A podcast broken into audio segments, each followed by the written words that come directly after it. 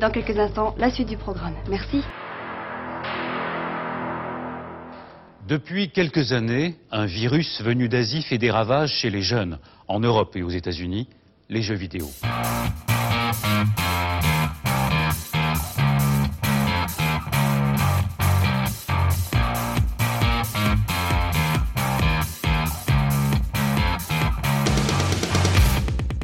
Bonsoir et bienvenue dans Backlog. Backlog, c'est l'émission qui a loupé le train de la hype.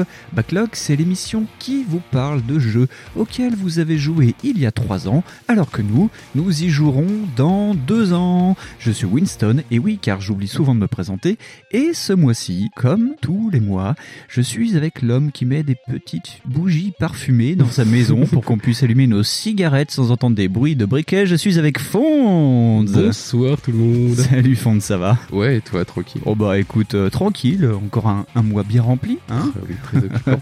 Très occupant, ouais. Encore un, un versus avec une autre émission qui nous a encore décalé. ah ouais, carrément. Ouais. Mais on fait pas exprès. Non, on fait pas exprès, puis c'était cool, c'était du cinéma, on a regardé des films. Ouais, ça, ça change Ça un peu. change un peu. D'habitude, on appuie pas, euh, enfin, on appuie sur des boutons, et là, on Ouais. appuie pas. Non, là, on était cool. complètement passif, c'était cool. Faut on dormait et tout. Enfin, c'est difficile vu les films, mais bon, Ouais, ouais, ouais. Eh bien, très heureux de vous retrouver, très heureux de vous retrouver ce soir, encore une fois. Oula, on, ça fait dix mois maintenant, on commence à être très heureux tous les mois, depuis dix mois, c'est cool. Ouais. Et puis, euh, ben, on va vite se lancer parce que l'émission risque d'être touffue peut-être ce mois-ci. Un peu Encore trop une fois. touffu. Ouais, on sait jamais.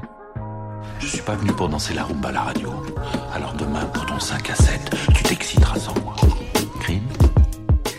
Alors, avant de lancer le dossier, ce mois-ci, Fonce, de quoi ne nous parlerons pas? Eh ben, on parle pas. Oh là là, c'était Oh, nul on ça. ne parlera pas. Du changement de président de Nintendo. Oula, oui, Nintendo qui change de président. Alors Ouais. vas-y, Fonz. Ah, donc, comme j'ai noté les noms, eh ben, on va se marrer.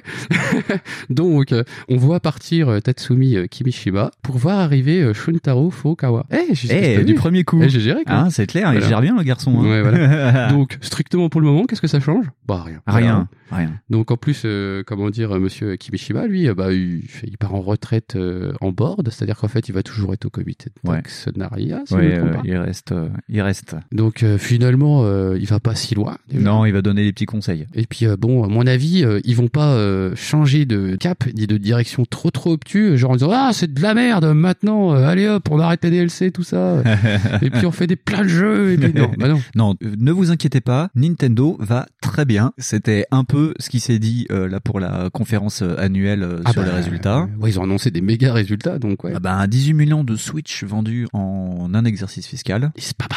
Et du coup, les mecs, euh, en plus, je crois qu'ils ont annoncé des, des objectifs juste ultra stratosphériques de quelque chose comme 70 millions de consoles, je crois. C'est vrai? Ah ça je j'ai pas crois, suivi. je crois avoir vu passer ce genre d'infos. Et je me dis, putain, les mecs, ils sont juste ultra frappés. Ils disent, ouais, c'est bon, on est dans le mood, les gars.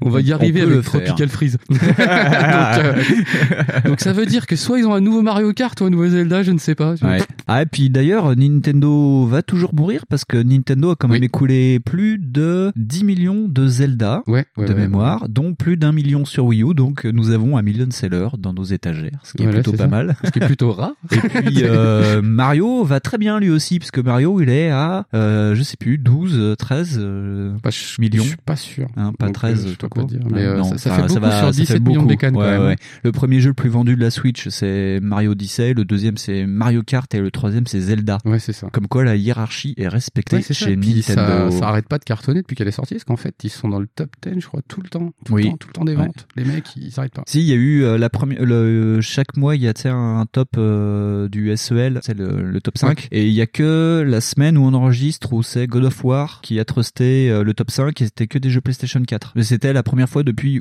une Ah éternité. depuis un petit moment là. Puis euh, là, par exemple, en grosse IP, euh, il y a eu que, enfin, que grosse IP. Il y a eu euh, Nintendo Labo. Oui. Et c'est pas forcément dans la même cour. Non, ça a Donc, pas l'air euh, trop de. Pas, j'ai pas, pas regardé. Et en même temps, ça s'adresse pas forcément au public de gamers.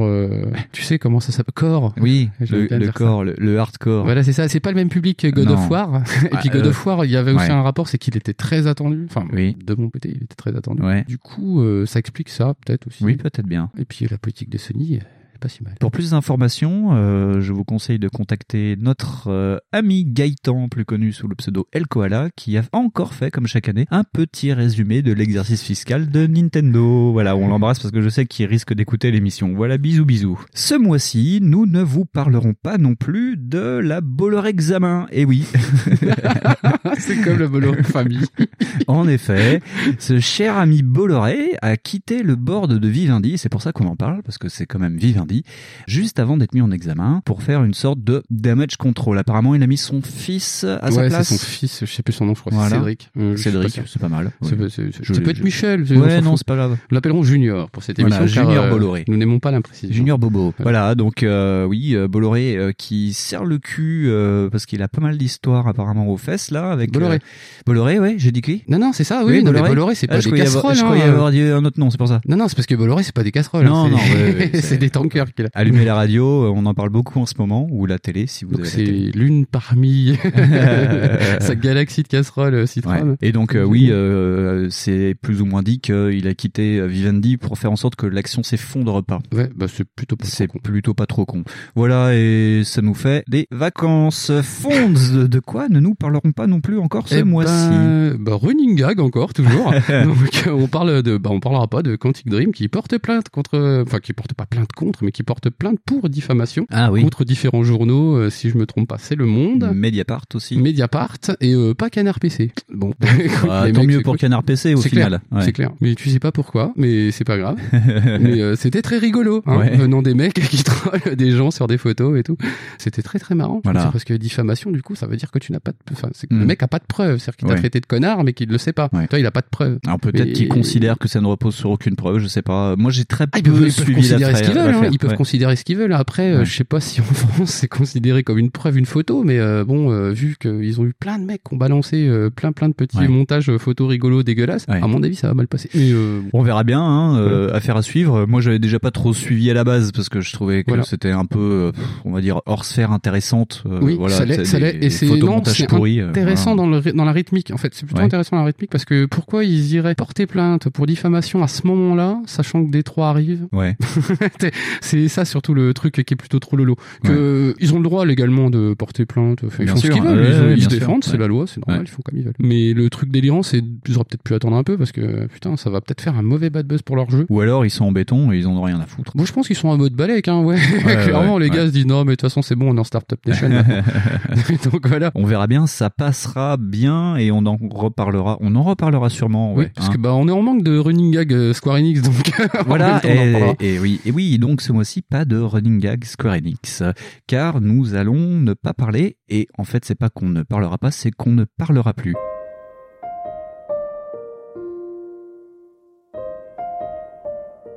On ne parlera plus de No Life. Voilà, No Life euh, a fini par s'éteindre de sa belle mort. Tout le monde la disait mort depuis 11 ans. Et euh, depuis la soirée du 8 avril, c'est plus ou moins vrai. Si vous écoutez cette émission au moment où elle sort, la chaîne est vraiment finie depuis la fin du mois dernier. Euh, donc voilà, euh, on est en début mai, donc fin avril. Le forum a fermé, euh, les diffusions box ont fermé, la diffusion Twitch a fermé. Donc voilà, No Life, c'était 11 ans d'histoire. Une histoire que beaucoup de gens pensaient s'arrêter au bout de 6 mois. Tout le monde disait que No Life, c'est une chaîne qui tiendrait jamais. Ça a été un peu le cas. Euh, Fonds euh, ronchonne souvent euh, à juste titre sur le business plan de No Life, qui Ah, un peu euh, moi j'ai rien dit. ouais. Voilà, non. Euh, C'était ceux qui m'ont fait un peu découvrir euh, sur un coup de chance pendant que j'écrivais mon mémoire que je n'étais pas seul et ça m'a permis de découvrir plein d'autres choses. Ça m'a permis de découvrir IG Magazine, ça m'a permis de découvrir un peu Gameblog et ça m'a permis de me dire aussi que euh, eh ben le jeu vidéo ça pouvait être traité autrement que dans Player One. Donc voilà, on leur souhaite bon vent. Il y a eu plein de bons gens qui sont passés là-bas. Il y a les mecs du Cozy Corner qui ont commencé là-bas, Medoc et Muguri, qui ont fait d'ailleurs euh, une super, un super Cozy Corner où ils font une sorte de post-mortem de leurs années de life. Il y a Thierry Falco, qui est un grand nom de la presse écrite qui a bossé là-bas. Euh, Il y a des web-séries qui ont commencé. Le Visiteur du Futur a été créé pour No Life, Noob a été créé pour No Life. Euh, Voilà, il y a David Mourier qui bossait là-bas. Enfin bref. Florent Gorge, tout ça. Florent Gorge aussi, voilà, quand tu découvres la télé Florent Gorge qui te parle d'un jeu Nintendo inconnu, tu dis putain, en fait c'est pas que des conneries de jeux vidéo, tu peux aborder ça, euh, tu peux faire des putains de livres super intéressants. Ah, c'est ouais, c'est pas que. C'était, euh, on va dire, un ovni, on espère qu'ils s'en remettront vite, on espère les revoir d'une façon ou d'une autre, un jour, voilà. Peut-être une web TV. Ouais, c'est une web TV. Voilà, No Life, c'était définitivement mieux avant. Voilà. Fonds. Oui. De quoi parlerons-nous ce mois-ci dans le menu de Bah, dans le menu, euh, on va attaquer un, comment ça s'appelle? Un maker? Ah oui. un, un- un fabricant de rêves Ah, On va parler de Michael Jackson, vous l'avez Oui, bien voilà, compris. ça. Non. Ah, on fait toujours des blagues de merde. non, on va attaquer un mec pas forcément super connu, mais qui est connu quand même. ouais, C'est pas super comme présentation. Euh, bah, un mec qui s'appelle Swery, ouais. qui est assez connu pour... euh, Pour sa façon d'être, sa way of life. je- Ouais, peut-être. Ses jeux, ses jeux. Ces jeux un petit peu, enfin ces jeux sont plus connus pour la technique un peu branque-ballon, j'ai l'impression. Mais, mais, mais voilà. Non, c'est un mec que, que personne n'aborde trop, parce que tout le monde attaque Souda 51, parce que ils ont raison, parce qu'en Ah plus oui. dans 51 c'est bien le pastis et tout. mais euh, non, Souda c'est génial. Mais Ouais. euh, c'est souvent on l'oublie Swery. Voilà, c'est pour ça. Et donc ce mois-ci, oui, on va parler de Soirée 65, donc euh, Suihiro Hidetaka. Hein, et là, on y va vraiment euh, à la machette parce que non, mais Soirée, comme le disait Fonz, n'est pas trop abordé en France. Il n'y a pas de livre sur. Euh, Il n'y a pas vraiment de grosses personnes qui sont intéressées à Soirée parce que c'est vrai que à côté, il y a son pote Suda Goichi qui tire un peu la lumière et qu'en plus Soirée fait des jeux bizarres. Bah, donc euh, Disons qu'en fait, il y, a- y a des mecs, des Oui. makers euh, japonais qui sont beaucoup plus prolixes oui, et qui sont beaucoup plus fantasques en plus. Parce Voilà. que, parce que Souda 51 c'est cool. Ouais. Moi je pense à Kamiya. oui. Je pense à l'autre là, euh, celui de Yakuza, mais j'ai oublié son nom. Ah, moi non plus, je sais plus. euh, Mais, euh, le Tano, troisième Kano, frère Gano. Bogdanov. euh, Oui, voilà. Qui est- lui, euh, tu le vois dans, un, dans, dans une foule. Ouais. Et c'est des mecs forcément un peu plus, euh, comment dire, visibles. Ah, Il y a Taro. Yoko aussi. ouais. Voilà, et Ouais. Yoko Taro aussi. Taro Yoko, du coup. comment Ça dépend si tu lis à la japonaise ou si tu lisais à la française. Je ne sais pas. Et voilà, c'est des mecs beaucoup plus, comment dire, qui sont beaucoup plus visibles, on va dire. Ouais. Mais euh, c'est vrai que Swery, c'est pas souvent. C'est pas souvent. Donc voilà, on est un peu précurseur. Euh, on en est, Yeah. on en est content. Voilà, disons-le comme ça. Donc nous parlerons de deux jeux un peu what the fuck lu. On va parler de Deadly Premonition Ouais. et après on parlera de D4 à ne pas confondre avec euh, D2 ou D ou D3. Non, c'est D4, c'est Dark Dream Don't Die. Et ça, on en reparlera plus tard. Et donc, on va parler de ces deux On fera un petit point aussi sur euh, qui est euh, Swery et on finira sur une petite conclusion sur ce que va faire Swery et dont on vous parlera dans 5 ans. et bien entendu, pour les survivants, on fera une petite cartouche euh, avant les vacances de la petite cartouche. Toujours mettre une petite cartouche avant les Voilà, une petite cartouche avant les vacances. Et puis, nous conclurons, comme d'habitude, sur l'indéboulonnable éditar de Fonds. Sur le chocolat. Ah, les chocolats, d'accord. Ok, très très bien. ça va. Bon, Fonds, on s'y colle, on s'y Ouais. jette. On est parti. Alors, Backlog épisode 8, spécial Swery 65, c'est parti. Ce n'est pas une défaillance de votre téléviseur, n'essayez donc pas de régler l'image. Nous avons le contrôle total de l'émission.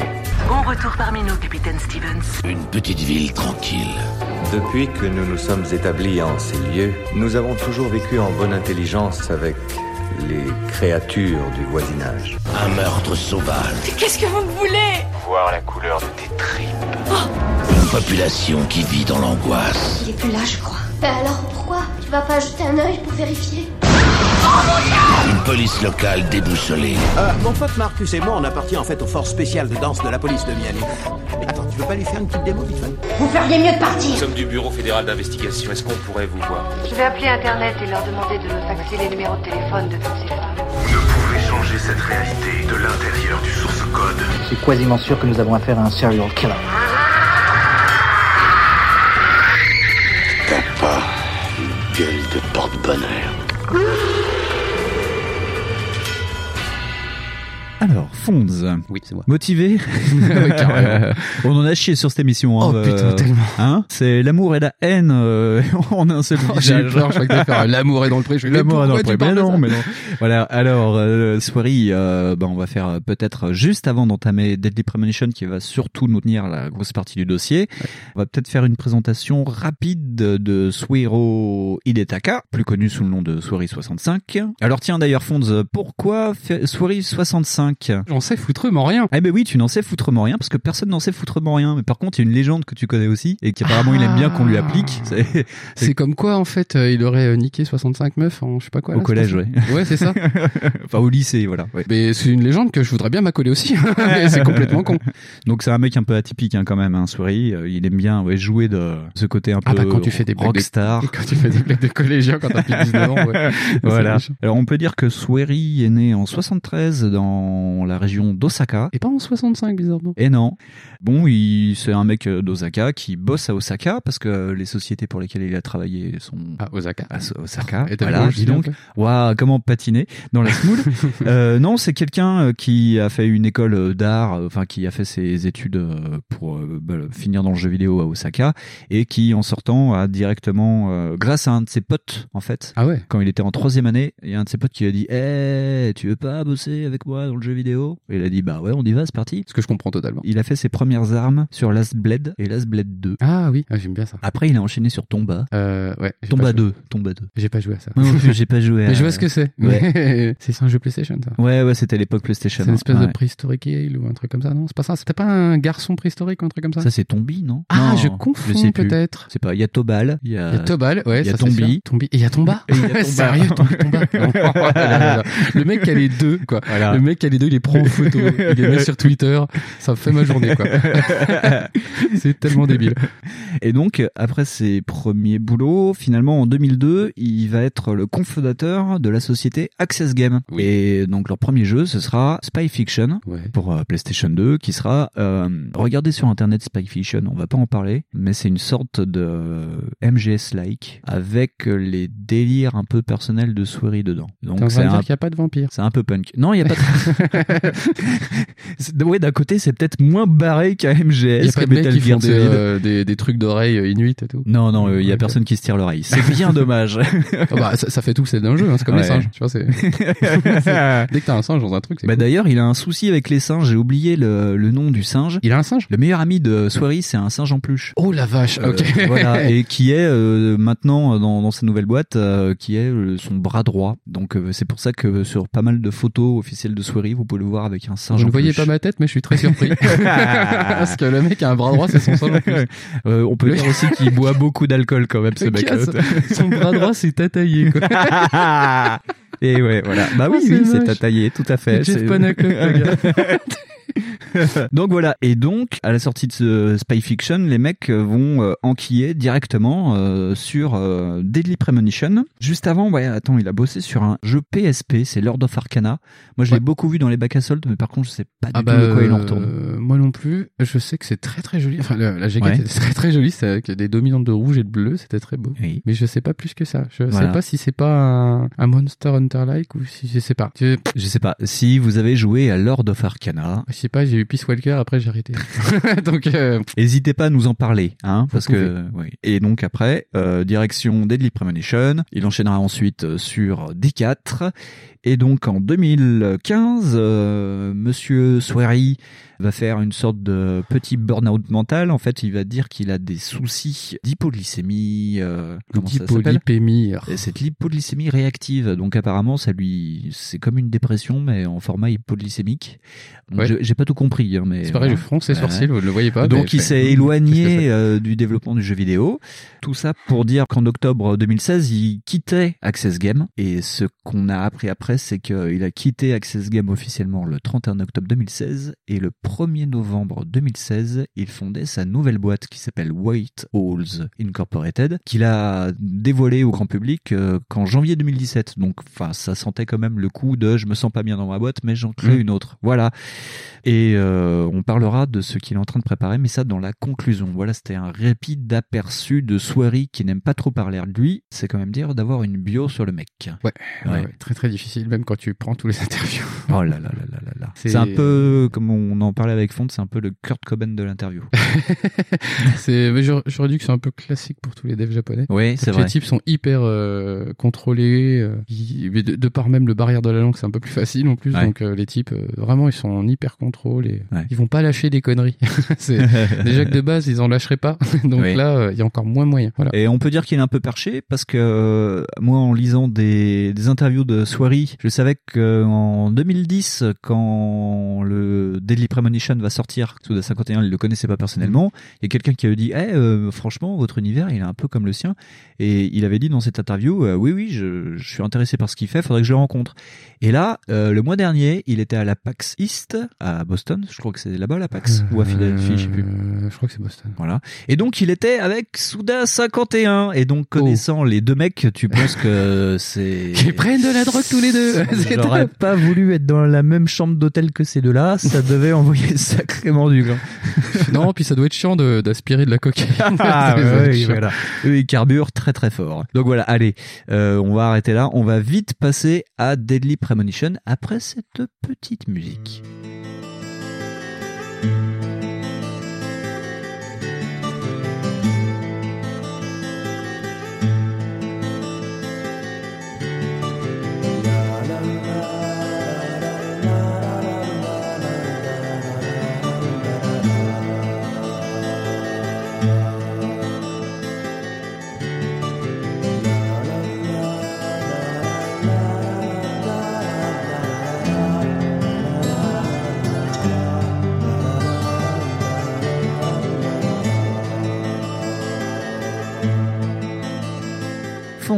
Oui. Chaque fois tu fais Oui. Pourrais-tu pitcher, s'il te plaît? Oui, je peux pitcher très ça, très ça, ça va, c'est simple, hein. Deadly Premonition de pitcher. Euh, ouais, ça va. Ça va. En plus, j'ai pris des notes là. Ah, Donc, euh, ouais. parce qu'on sait jamais, tu vois, je peux faire des erreurs. Non, on a été pas mal stressé, on a pris beaucoup de notes sur cette émission parce que voilà, euh, ça n'a pas été beaucoup fait, donc on s'est permis. Bah non, de- mais c'est pas ça. C'est qu'en hein. plus, euh, bon, maintenant on reçoit des mails de femmes nues, tout ça. Donc, euh, on se dit mince, euh, chaud quoi. Oh c'était moche là. celle-là. Ouais, c'était très moche. celle-là. Ouais. Euh, donc, euh, je pitch du coup? Ouais, vas-y. Alors, bah, euh, qu'est-ce que c'est Deadly Premonition? Eh ben, ça se matérialise par un espèce de survival horror open world Ouais. qui lorgne. euh, pff, pas dire ses inspirations, mais enfin, ça lorgne Ouais. vers un petit peu euh, Resident Evil 4 Ouais. certaines phases de jeu. Elle est noire évidemment pour le côté open world, mais pas trop. Oui. Et un petit peu Heavy Rain pour euh, dans le sens euh, ça se veut narratif. Ouais, voilà. Parce que euh, il y a aussi des phases de jeu qui ressemblent beaucoup, mais c'est pas ça. Ouais. Donc en fait, euh, en histoire matérialisée, est-ce que je fais un petit résumé donc? Oui, tu peux résumer le, ouais, le début de l'histoire de. Ouais, voilà. Le synopsis. Le, le synopsis. Donc euh, en fait, bah, dans la ville de Greenville, en fait, un crime euh, atrocement mis en scène est, est Oui. Et du coup, euh, bah, qu'est-ce qu'on fait? On n'appelle pas les Ghostbusters, on appelle le FBI, normal. Bah oui, logique. Et donc du coup, on a euh, Francis York Morgan, donc le fameux agent du FBI. Donc Ouais. lui, euh, il est sommé d'y aller et puis du coup, il décolle pour résoudre ce mystère. Et c'est à peu près le pitch le plus simple qu'on peut donner sans pitch trop, de base, ouais. sans trop spoiler le truc. Une jeune blonde retrouvée morte dans des circonstances particulières. Un agent, Un agent du FBI. Je sais, ça vous rappelle déjà des trucs. un, vi- un village dans l'état de Washington entouré de forêts Ouais, tout, toute flippante. avec euh, une grande montagne et des chutes d'eau. Si ça vous fait pas Une penser à quelque chose. Une Assyrie aussi. Oui. Quand tu sais ça, c'est que tu fais OK, d'accord. Donc on va pas euh, faire de, comment dire de teasing encore plus long. C'est clairement ça lorgne aussi du côté Twin Peaks. Oui. Moi je sens ça comme, plus comme un hommage. Oui.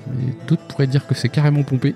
C'est vrai que ça donne pas mal du côté de Twin Peaks. On va dire que si vous avez vu Twin Peaks mais que vous n'avez pas joué à Deadly Premonition, dites-vous que certains parties du jeu vous feront penser à l'ambiance globale. Je vous dis pas de l'histoire, mais c'est c'est- c'est aussi perché dans le déroulement que un épisode de C'est Twin pas, Peaks. c'est voilà, c'est pas du tout un copier-coller Twin Peaks. Ah, par contre, ça s'inspire énormément. C'est-à-dire qu'il y a énormément de points communs. Ouais, à ce que je disais tout à l'heure, la, la Syrie, l'agent du FBI, le mode de narration du personnage.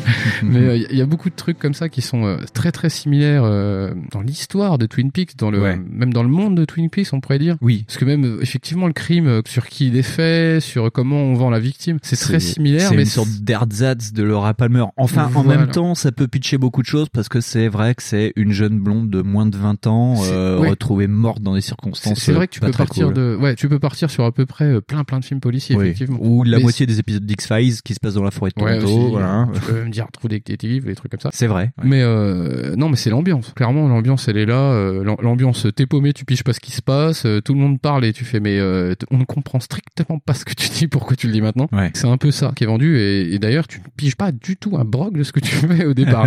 c'est euh, tu dis tiens ah mais euh, en fait on me dit pas où aller là. Donc Ouais. déjà ça c'est un truc qui est assez sympa. C'est que t'es pas spécialement plus indiqué que ça. T'es t'es un petit peu lâché. euh, C'est inclus dans le jeu d'ailleurs parce que le personnage de Francis York Morgan veut tout le temps conduire Ah et oui. la première fois qu'il doit aller sur bah, c'est sur la scène de crime où le shérif et son assistante lui disent bon bah, on va vous emmener et il Ouais. dit non non non non non, non c'est moi qui conduis donc l'assistante du shérif dit mais euh, vous savez pas où c'est? Et il dit bah ouais mais vu que je suis là pour un petit moment va falloir que je sache où c'est donc euh, je vais y aller je vais sûrement me perdre hein, mais c'est pas grave mais il faut que je, je trouve les chemins Ouais, c'est ça, parce qu'en plus, le pire truc, c'est que tu te perds vraiment. Voilà, c'est, ouais. parce que, comment dire ça autrement? C'est, c'est pas bien foutu. non puis il y a pas de radar à la GTA où t'as tu sais tu suis le chemin C'est ça, vert le- indiqué sur le ton jeu te GPS prend, le jeu te prend pas du tout en main. non Non, t'as pas de truc qui apparaît euh, sur, pas que sur la map, hein, mais carrément genre t'as pas de signal comme Ubisoft qui met des trucs au cas où t'es paumé. Là, mais en plus, ça aurait été pas mal. Pour oui ça aurait été pas que- mal ouais, sur ce coup-là ouais, ouais, Parce ouais. que bordel, comment c'est mal foutu. Voilà. La carte, c'est pareil. Tu, enfin, la carte, t'as l'impression de lire à l'ancienne la carte. C'est-à-dire qu'en fait, t'es obligé de suivre la route avec ton doigt. Ouais. Parce que tu ne peux pas la zoomer complètement. Non. Donc ça, c'est ce que j'appelle une erreur d'ergonomie, ça. Oui. Et c'est rempli de conneries comme ça. Et t'as pas de carte dans le livret en plus.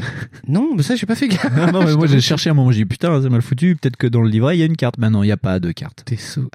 Ouais, non, mais C'est à fond la caisse. Mais c'est pas bête, c'était Voilà. pas bête. Tu vois, par exemple, ça, j'aurais compris ça, que les mecs Ouais. mettent pas de carte et qu'il y a une carte dans le machin. Ouais. Mais là, il y a même pas ça, parce que dans cette volonté de t'immerger, Ouais. la carte est dans le jeu, mais alors par contre, elle est quasi inutilisable. C'est-à-dire qu'en fait, euh, moi, par exemple, il y a plein de missions secondaires que j'ai pas fait à cause de ça, parce que je me perdais trop. Parce que le, le jeu, en plus, se veut euh, assez réaliste. Donc, il te colle des éléments, euh, Oui. des éléments de la vie quotidienne, comme dormir, manger, faire le plein. Oui, Et, alors attends, avant d'aborder tout ça, peut-être pour dire que le jeu il est sorti en 2010. Yep. Mais alors par contre, le jeu, comme on dit, il y a des, on commence à vous dire qu'il y a des problèmes d'ergonomie. On va souvent dire qu'il y a des problèmes d'ergonomie. Oh, oui. Alors, c'est très simple, c'est que le jeu a été montré une première fois au Tokyo Game Show en 2007 Ouais. sous le nom de Rainy Woods. Et il y a un trailer qui existe toujours, vous pouvez taper Rainy Woods euh, TGS 2007 et ça va vous montrer à quoi ressemblait le jeu à la base. Et quand tu regardes ce trailer à la base, ça ressemblait vraiment, vraiment, vraiment beaucoup à Twin Peaks. Énormément. Vraiment énormément. Les mises en scène étaient pas mal. On retrouve euh, la chambre rouge, la, la Red Ouais. Room. Euh, Il y avait pas un, mais deux nains, une chanteuse, le crime affreux, le personnage. Ils ont changé le personnage, mais avant il ressemblait un petit peu à l'enquêteur de Twin Peaks. Et donc le jeu a été en fait euh, purement et simplement mis en stase. Et pourtant le développement, de Swery avait lancé le développement du jeu en 2004. Donc ils avaient commencé à bosser sur un proto Ouais. qui était bien avancé jusqu'à l'alpha entre 2004 et 2007. Je pense qu'ils ont eu des problèmes avec Twin Peaks. parce il y a que dû vraiment- avoir de- des gros problèmes et tout le monde appelait ça Twin Peaks the Game. Donc c'est vrai que ça aide pas. Et donc euh, en fin 2007, début 2008, le projet est mis en stase et même gelé en disant on arrête là. Et au final, en février 2009, c'est là où c'est important le mois pour une fois, en février 2009, Access dit ok, on refait un jeu qui va s'appeler Deadly Premonition en anglais, je crois que c'est Red Seed, euh, Red Seed Project. Attends, je l'ai noté. Red Seeds Profile. Red 6 Profile. Et donc en fait, Swery a dit ok, bon, on va reprendre les specs du jeu d'avant, donc déjà un moteur qui est vieux de quelques années. Et le problème, c'est que donc le projet sous le nom de, de Deadly Premonition est relancé en février 2009 et le jeu est sorti en janvier 2010. Donc Ouais, c'est ça. moins d'un an pour pondre un jeu et tu reprends un vieux moteur, euh, donc c'est pour ça que c'est Et euh, Un truc peu très branlant. rigolo d'ailleurs, je crois que c'est quasiment euh, contemporain d'Heavy Rain. Oui, ils sont sortis C'est, en même temps parce qu'il y a euh, des interviews euh, de soirée où euh, t'as les mecs, euh, les intervieweurs qui disaient Eh mais vous avez joué à Heavy Rain? Et il dit Bah euh, non, j'ai pas trop. pas jouer, c'est pas un jeu.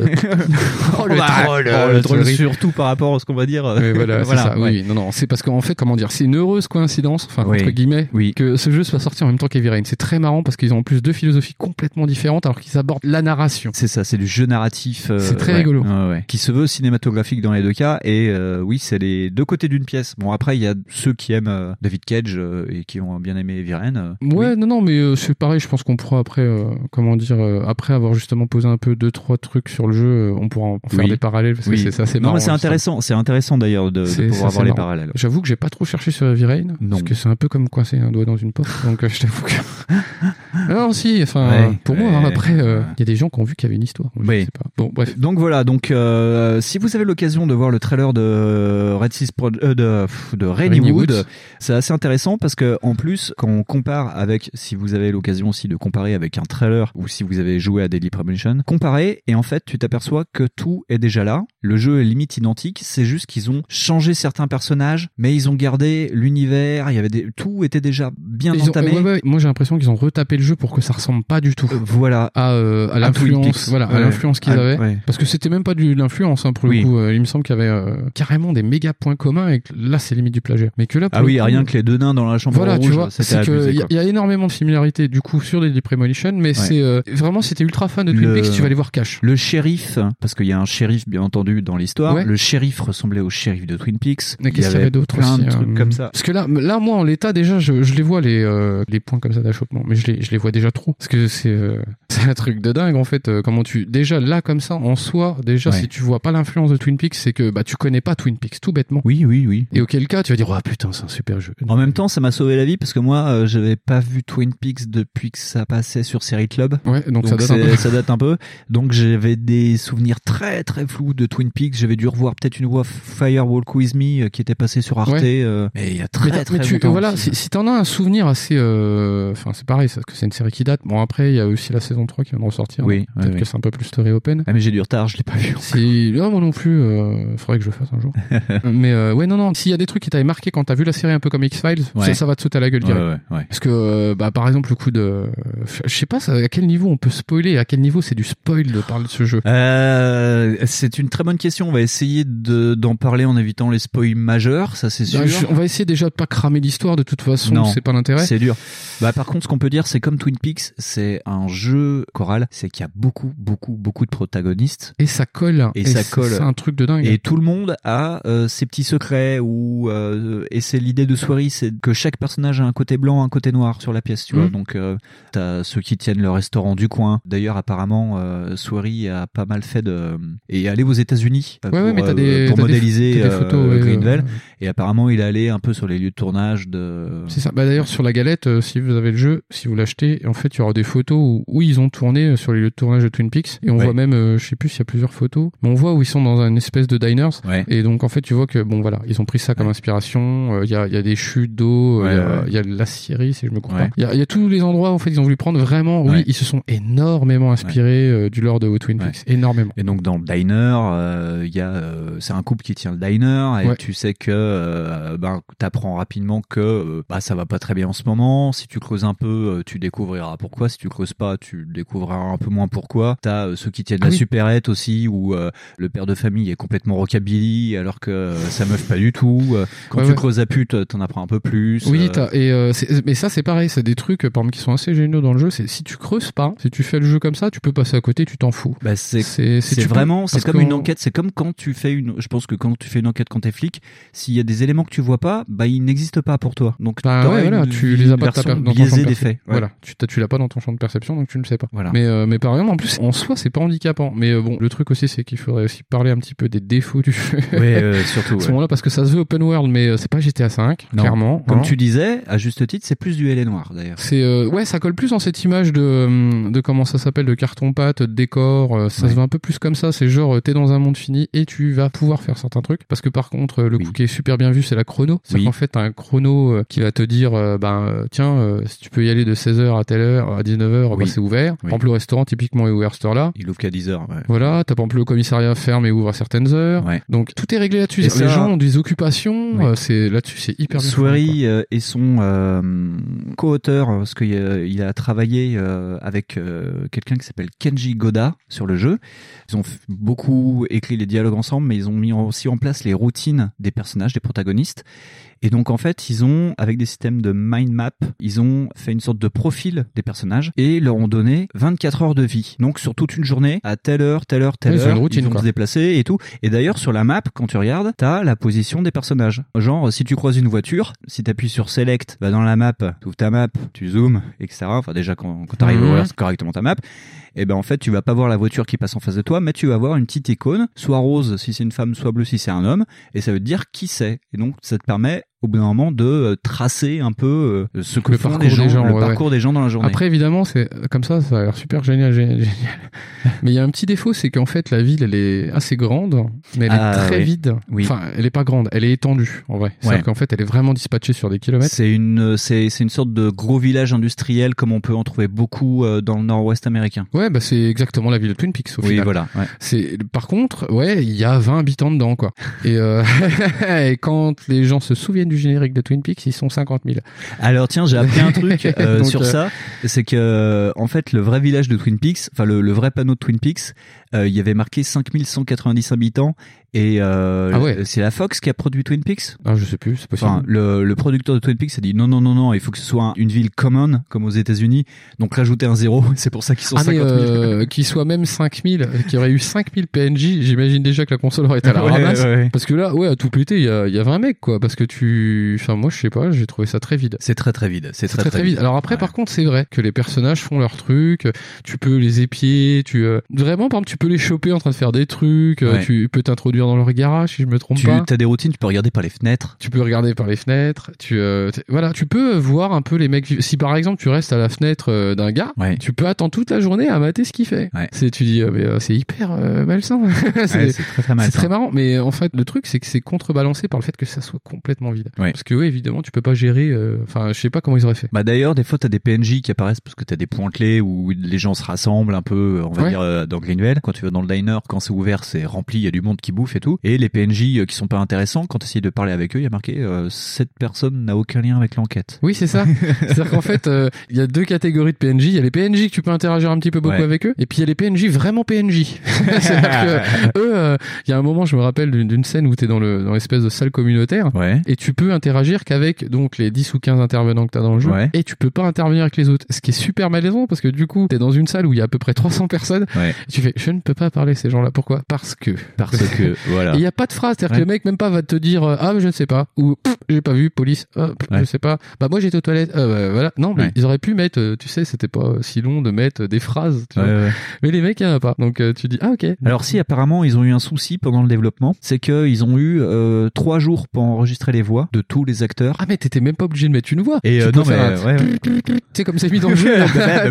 Tu sais, t'as un petit son et puis ça fait et ça te met la phrase en écrit. tant pis. C'est vrai qu'ils auraient pu. Hein. Ils auraient pu faire un ils truc, euh, non, euh, désolé, je ne sais pas, je Ouais, me sens ne pas concerné, et puis euh, voilà, c'était un truc bateau. Mais là, c'est même pas le cas. C'est dingue, dingue, dingue. C'est ce, ce genre de conneries. Et puis, euh, c'est pas la seule. C'est, il y a à peu près 2000 conneries comme ça dans le jeu. Où tu dis, bon, bah, il y a une bonne idée. Et c'est surplombé par trois grosses conneries. juste, tu te dis, mais comment ils ont pu pas voir ce est-ce que le c'est- manque de temps, le manque de. Alors, Tu- ce qu'ils expliquaient dans les post-mortem, enfin ce que Soirée explique, c'est que euh, ils ont développé ça au début pour euh, sur PC, mais que au final ils savaient que ça devait sortir sur 360, mais qu'ils avaient pas les specs. Donc en gros, ils ont dit euh, YOLO, c'est bon, on s'en fout, euh, on fait notre truc et tout. Et quand ils ont eu les specs de la machine, eh ben ils ont dû se battre avec la RAM et ils ont eu des gros gros et ça c'est beaucoup marqué dans les dans les post-mortem, Mais t'as des problèmes euh, d'allocation et ils ont dû euh, virer des tonnes et des tonnes de trucs. T'as toujours des problèmes comme ça avec du changement de Ouais. machine, c'est normal. ouais. Mais là, clairement, ouais, les types, ils sont pas trop fait chier non plus. Hein, Ouais, parce bien que, sûr. Clairement, t'as les arbres, ils pop. Enfin, après, c'est pas. En soi, c'est pas grave parce que du verre qui pop, c'est pas méchant. C'est- des fois, mais c'est juste affolant. C'est-à-dire qu'en fait, t'as le bout de la forêt que tu vois pas, tu avances de 2 mètres et elle apparaît. Elle apparaît. ouais. Tu fais, ok. et dis- et dis-toi qu'au début, euh, ils ont développé le- une partie du jeu avec euh, Physics, enfin PhysX, le, le moteur physique euh, Ouais, ouais. de Microsoft, et qu'ils ont voulu se la jouer un peu chez nous. Ouais, euh, tout va bouger, euh, les arbres ils vont bouger, euh, tous les objets on va les modéliser, ils vont bouger. Ah ouais, mais au bout d'un moment la console elle fait ah bah non, je peux plus. Donc c'est pour ça que t'as des sortes de micro temps de chargement entre les intérieurs et les extérieurs. Quand tu rentres dans un bâtiment, tu sais, ça charge un peu, quand tu sors ça charge un peu. Et après ils ont enlevé des, des monceaux de lignes de code parce que bah ils pouvaient pas tout tout faire rentrer sur la galette et que ils avaient Non, des mais gros c'est, problèmes d'allocation dès le départ, ils ont eu des problèmes d'ambition aussi. Oui, parce oui, que, bah, carrément, Parce ouais. que tiens, euh, on a abordé le, le popping des, du- des arbres, mais mais c'est pas que ça. c'est l'animation, elle est aux fraises. C'est pareil, c'est-à-dire Ouais. qu'en fait, les gars, ils sont pas dit que ça serait intéressant d'avoir quelque chose de fluide. C'est pas, en Ouais. plus, c'est même pas ça. C'est parce qu'en fait, euh, vraiment, tu vois que les animations des persos de loin, euh, c'est saccadé. Tu dis tiens, ils ont pas fini. Oui, et les d'ailleurs au loin, les personnages sont pixelisés. Je sais pas si t'as fait gaffe. Ouais, ouais, ouais, c'est ça. C'est-à-dire qu'en fait, euh, on n'a pas encore abordé le fait qu'il y ait plusieurs phases de jeu. Non, on va revenir après. On Mais, va euh, sur les points noirs. Mais euh, bah pff, attends, tiens, on attaque les points noirs. Ok. Parce que donc il y a les- y a le côté graphe animation qui est euh, bah, euh, clairement euh, si vous aviez un doux souvenir de votre PlayStation 2 euh, Ouais. quand elle faisait des trucs un peu dégueux Galérait un peu, comme ouais. Shadow of Colossus, j'ai des gros dégueulasses souvenirs avec ça parce que le jeu est chouette mais putain c'est tellement perclus de saloperie, c'est pas beau. Et ben en fait euh, là ça va vous mettre en joie de vous souvenir de ça parce que c'est clairement t'as l'impression d'avoir mis un jeu PS2 dans ta console. Ami rétro gamer. Ouais, non, mais c'est ça, mais dans tous les sens du terme, hein, C'est d'ailleurs. ça, hein. c'est tu dis ah bah tiens euh, on a retrouvé un peu les limitations de la PS2 et c'est cool. Mais sur 360. Voilà, et Welcome fais, to the future. Voilà, c'est ça. Il y a même pas, tu sais, ce ton, en fait, ce ton coloré dégueulasse. Enfin, Ouais. c'est dégueulasse. Après, c'est chacun est, euh, comment dire, c'est subjectif. Mais Ouais. j'ai trouvé ça particulièrement grisâtre. Oui, c'est vrai. Mais c'est Mais particulièrement lisse. tu Voilà, mais c'était fait pour. Voilà, c'est pas dérangeant dans War, parce qu'on c'est un petit peu gris ou marron, Ouais. c'est pas grave. Mais là, il y a même pas ça, c'est-à-dire qu'en fait, tu dis, t'as même les textures sont dégueu façon PlayStation 2, tu dis, ok, c'est moche. L'image, elle est fadasse, hein. Ouais, c'est ça, c'est dégueulasse. Donc, faut déjà s'accrocher avec ça. Ouais. Et euh, on peut aussi aborder un petit peu la maniabilité. Ah, la maniabilité. La maniabilité, elle est, euh, bah, c'est facile, elle est contre toi, mais tout contre toi. Tu te souviens de tes vieilles parties de Resident Evil 3 ou 2 Ah, ou 1 ou 1 Et euh, euh, voilà, on va dire jusqu'au 3 parce que euh, le 4 ça change. Et ben c'est ça. Et le pire, c'est qu'en plus, c'est marrant parce que la maniabilité, elle est, elle est aléatoire. Oui. Dans le sens où euh, les mecs ont changé la maniabilité selon le point de vue du personnage. Ils sont Ouais. essayés de faire des effets de style où euh, les trois quarts du temps, ton personnage, tu le vois de dos. Oui. Bah, vision De TPS. dos basique, ouais. Et euh, donc ton personnage, tu le gères un peu bah, comme un gars qui a un balai dans le fion. Ouais. Et euh, du coup, euh, donc tu fais beaucoup d'herculades ridicules Ouais. déjà que tu fais pas dans Gear of Wars. tu fais pas des trucs ridicules comme ça. Donc ton personnage est très rigide et pour tourner, euh, Tu joues un peu comme dans GTA 3, quoi. Oh putain, à 3, je trouvais ça encore ça va. Mais là, là, j'ai eu l'impression de tomber sur les euh, premiers jeux, tu vois, où euh, les mecs découvrent la cam 3D. Oui. Et ils oui. se disent bon, on va vraiment mettre la cam 3D derrière le perso. Ouais. Et euh, pour se retourner, c'est pas grave, on mettra des indicateurs. À part que là, il y en a pas. Il y en a pas, ouais. C'est-à-dire que si jamais quelque chose intervient à côté de toi, tu ne le vois pas. Oui. Donc euh, des fois, euh, bah, ça peut- tu peux commencer à parler avec un gars, t'es pas du bon côté. Et dans les phases où tu dois tirer sur des trucs, tu savais même pas que c'était là, parce qu'en Ouais. fait, tu n'as Tu pas ne eu le- vois pas. Tu ne la vois pas. C'est-à-dire qu'en fait, au départ, t'as pas eu l'occasion de tourner, tu vas te la prendre dans la coupe. Puis c'est tiré comme dans les Resident Evil, sauf que là t'as une caméra euh, trois quarts arrière sur l'épaule, donc c'est zoomé quoi. Et euh, ça commence, enfin c'est chaud quoi. enfin, moi, je ça trouve fait que un la- angle de vue très très court. Moi, je trouve que la vue est vachement proche. Ouais. exemple, pour le shoot, la vue elle est très très proche. À Ouais. l'inverse, quand tu joues, euh, bah ça va. Et euh, il y a certains moments, donc je te disais avec les angles de vue, c'est quand t'abordes certains escaliers ou certains Oh là passages. là. Et ben là, tu repars dans le plus pur style Resident Evil 1, Dixit, euh, genre euh, ah regardez ce qu'on fait avec la DualShock. Les mecs.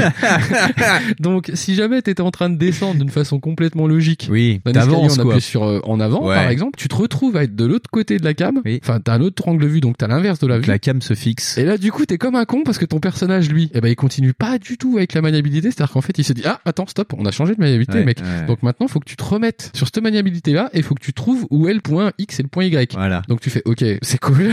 C'est vraiment ouais, dans les escaliers, t'as des caméras fixes à la Resident Evil, genre euh, caméra de sécurité, et donc t'as un plan fixe et ton personnage, et t'as l'impression d'être bourré quand tu descends un escalier. c'est ça. Et Ouais, d'ailleurs, euh, chaque fois qu'on descendait un escalier, moi j'envoyais un texto à fond en disant ah, putain, je suis dans un escalier. Ouais, c'est ça. Et attention, attention, il y a un escalier là. C'est ça qui est hyper perturbant. Alors, en plus, je vais parler aussi de la, la conduite, quoi. La Ah conduite. ouais. Parce que euh, c'est quand même beaucoup de défauts qui me font un peu penser que le mec a découvert, enfin que Swery a découvert que c'était là et il s'est dit laisse tomber, c'est pas grave, ça va faire encore plus perturbant comme jeu. Alors si t'as ça comme approche au départ de comme joueur, moi Ouais. je pense que surtout tu les perds. Ouais. Mais je vois l'idée. Si c'est ça, je vois l'idée parce que dans la conduite de bagnole c'est facile, hein. euh, C'est au-delà, c'est c'est c'est interdimensionnel comme conduite. C'est-à-dire qu'en fait c'est C'est clair. vous avez des jeux de Davilex, ils sont bien à côté de ça. Ah. C'est-à-dire que Quand t'as- même, t'as t'as mais- des paris racing, et il y a une physique. Oui. Là, il y en a Là, pas. il y en a pas. Il y en a pas du tout. Ta voiture, systématiquement, elle barre à gauche ou à droite. Ouais. Elle, euh, en plus, donc, euh, ce qui est pas con, par contre, c'est le coup de quand t'accélères à fond, comme euh, il Oui. y avait pas forcément une gâchette euh, sensible, tu roules et tu cales la caisse à 50 miles. Ouais. Donc, euh. Brrr.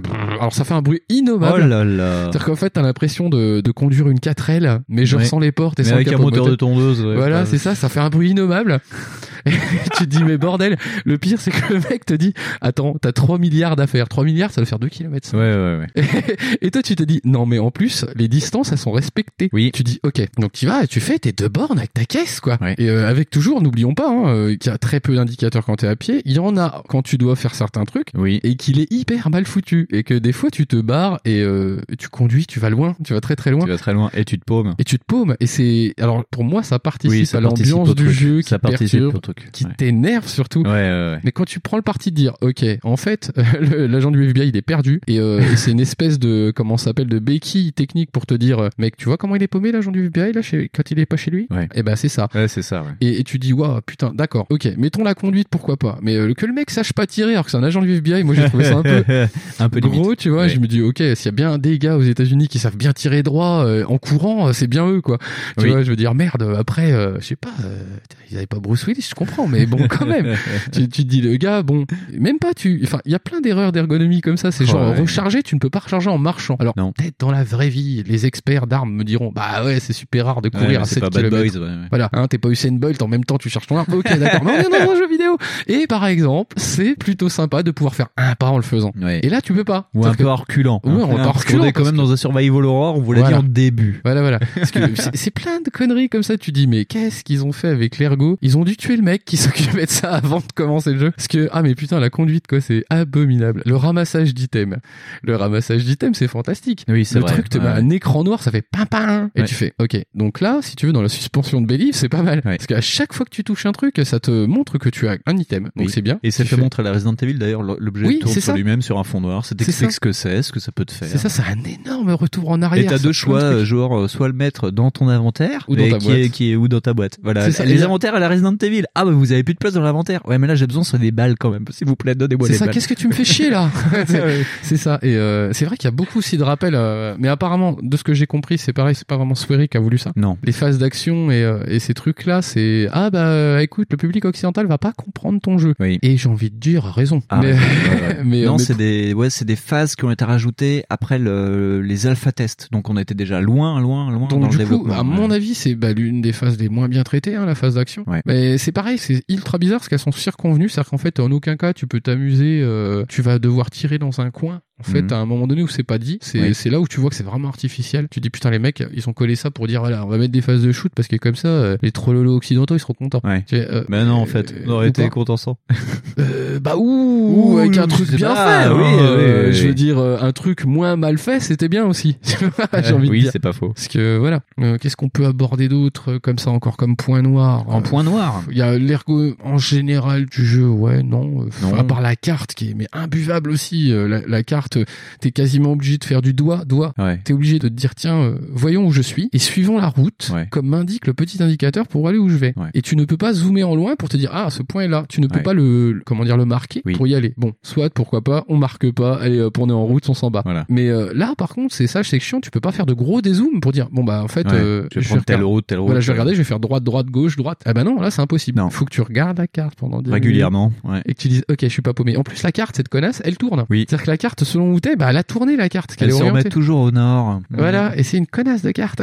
du Voilà, coup, tu dis ouais. putain, mais là j'ai dû faire droite droite et gauche, t'es vraiment paumé. Ouais. Alors pour moi, par exemple, toutes ces conneries m'ont fait participer à ce sentiment d'être complètement paumé dans la ville de Greenville. Ouais. Au début, ça m'a énervé. Il y a des fois, ça m'a encore plus énervé après. Mais si c'est fait exprès, je comprends. Euh, D'accord, je vois le délire. J'ai bien, moi, je suis bien rentré dans le trip à cause de ces conneries là cause au début. Donc, on peut dire que c'est les gros points noirs. On va dire que euh, le déplacement, on raide le général, la conduite aussi, un petit peu, mais ça en fait c'est un plaisir, et les combats. Mais alors, qu'est-ce qui contrebalance ça? Il y a quand même pas mal de trucs. Donc déjà, on peut rentrer un petit peu plus dans l'histoire maintenant qu'on a posé les bases, car en fait, euh, si on veut parler des systèmes de combat, faut expliquer un petit peu contre quoi tu te bats, mais un tout petit peu. C'est là, et là, ça où- devient pour ça que j'ai pas trop abordé parce que euh, comment dire ça hum, parce qu'en plus euh, oh, si on peut le faire un petit peu parce qu'en fait pendant toute une bonne partie du jeu tu ne sais pas ce que c'est. Oui. Tu arrives dans des phases en fait un petit peu mi-rêvé, mi-cauchemardesque, euh, c'est un petit peu ça me fait penser euh, tu sais à ces niveaux qu'il y a dans Max Payne. Oui. C'est ces niveaux un petit peu euh, onirique euh, Oui. glauque Oui. et euh, en fait tu arrives dans les mêmes endroits que tu croises par exemple euh, là comme ça de mémoire t'as le commissariat Oui. et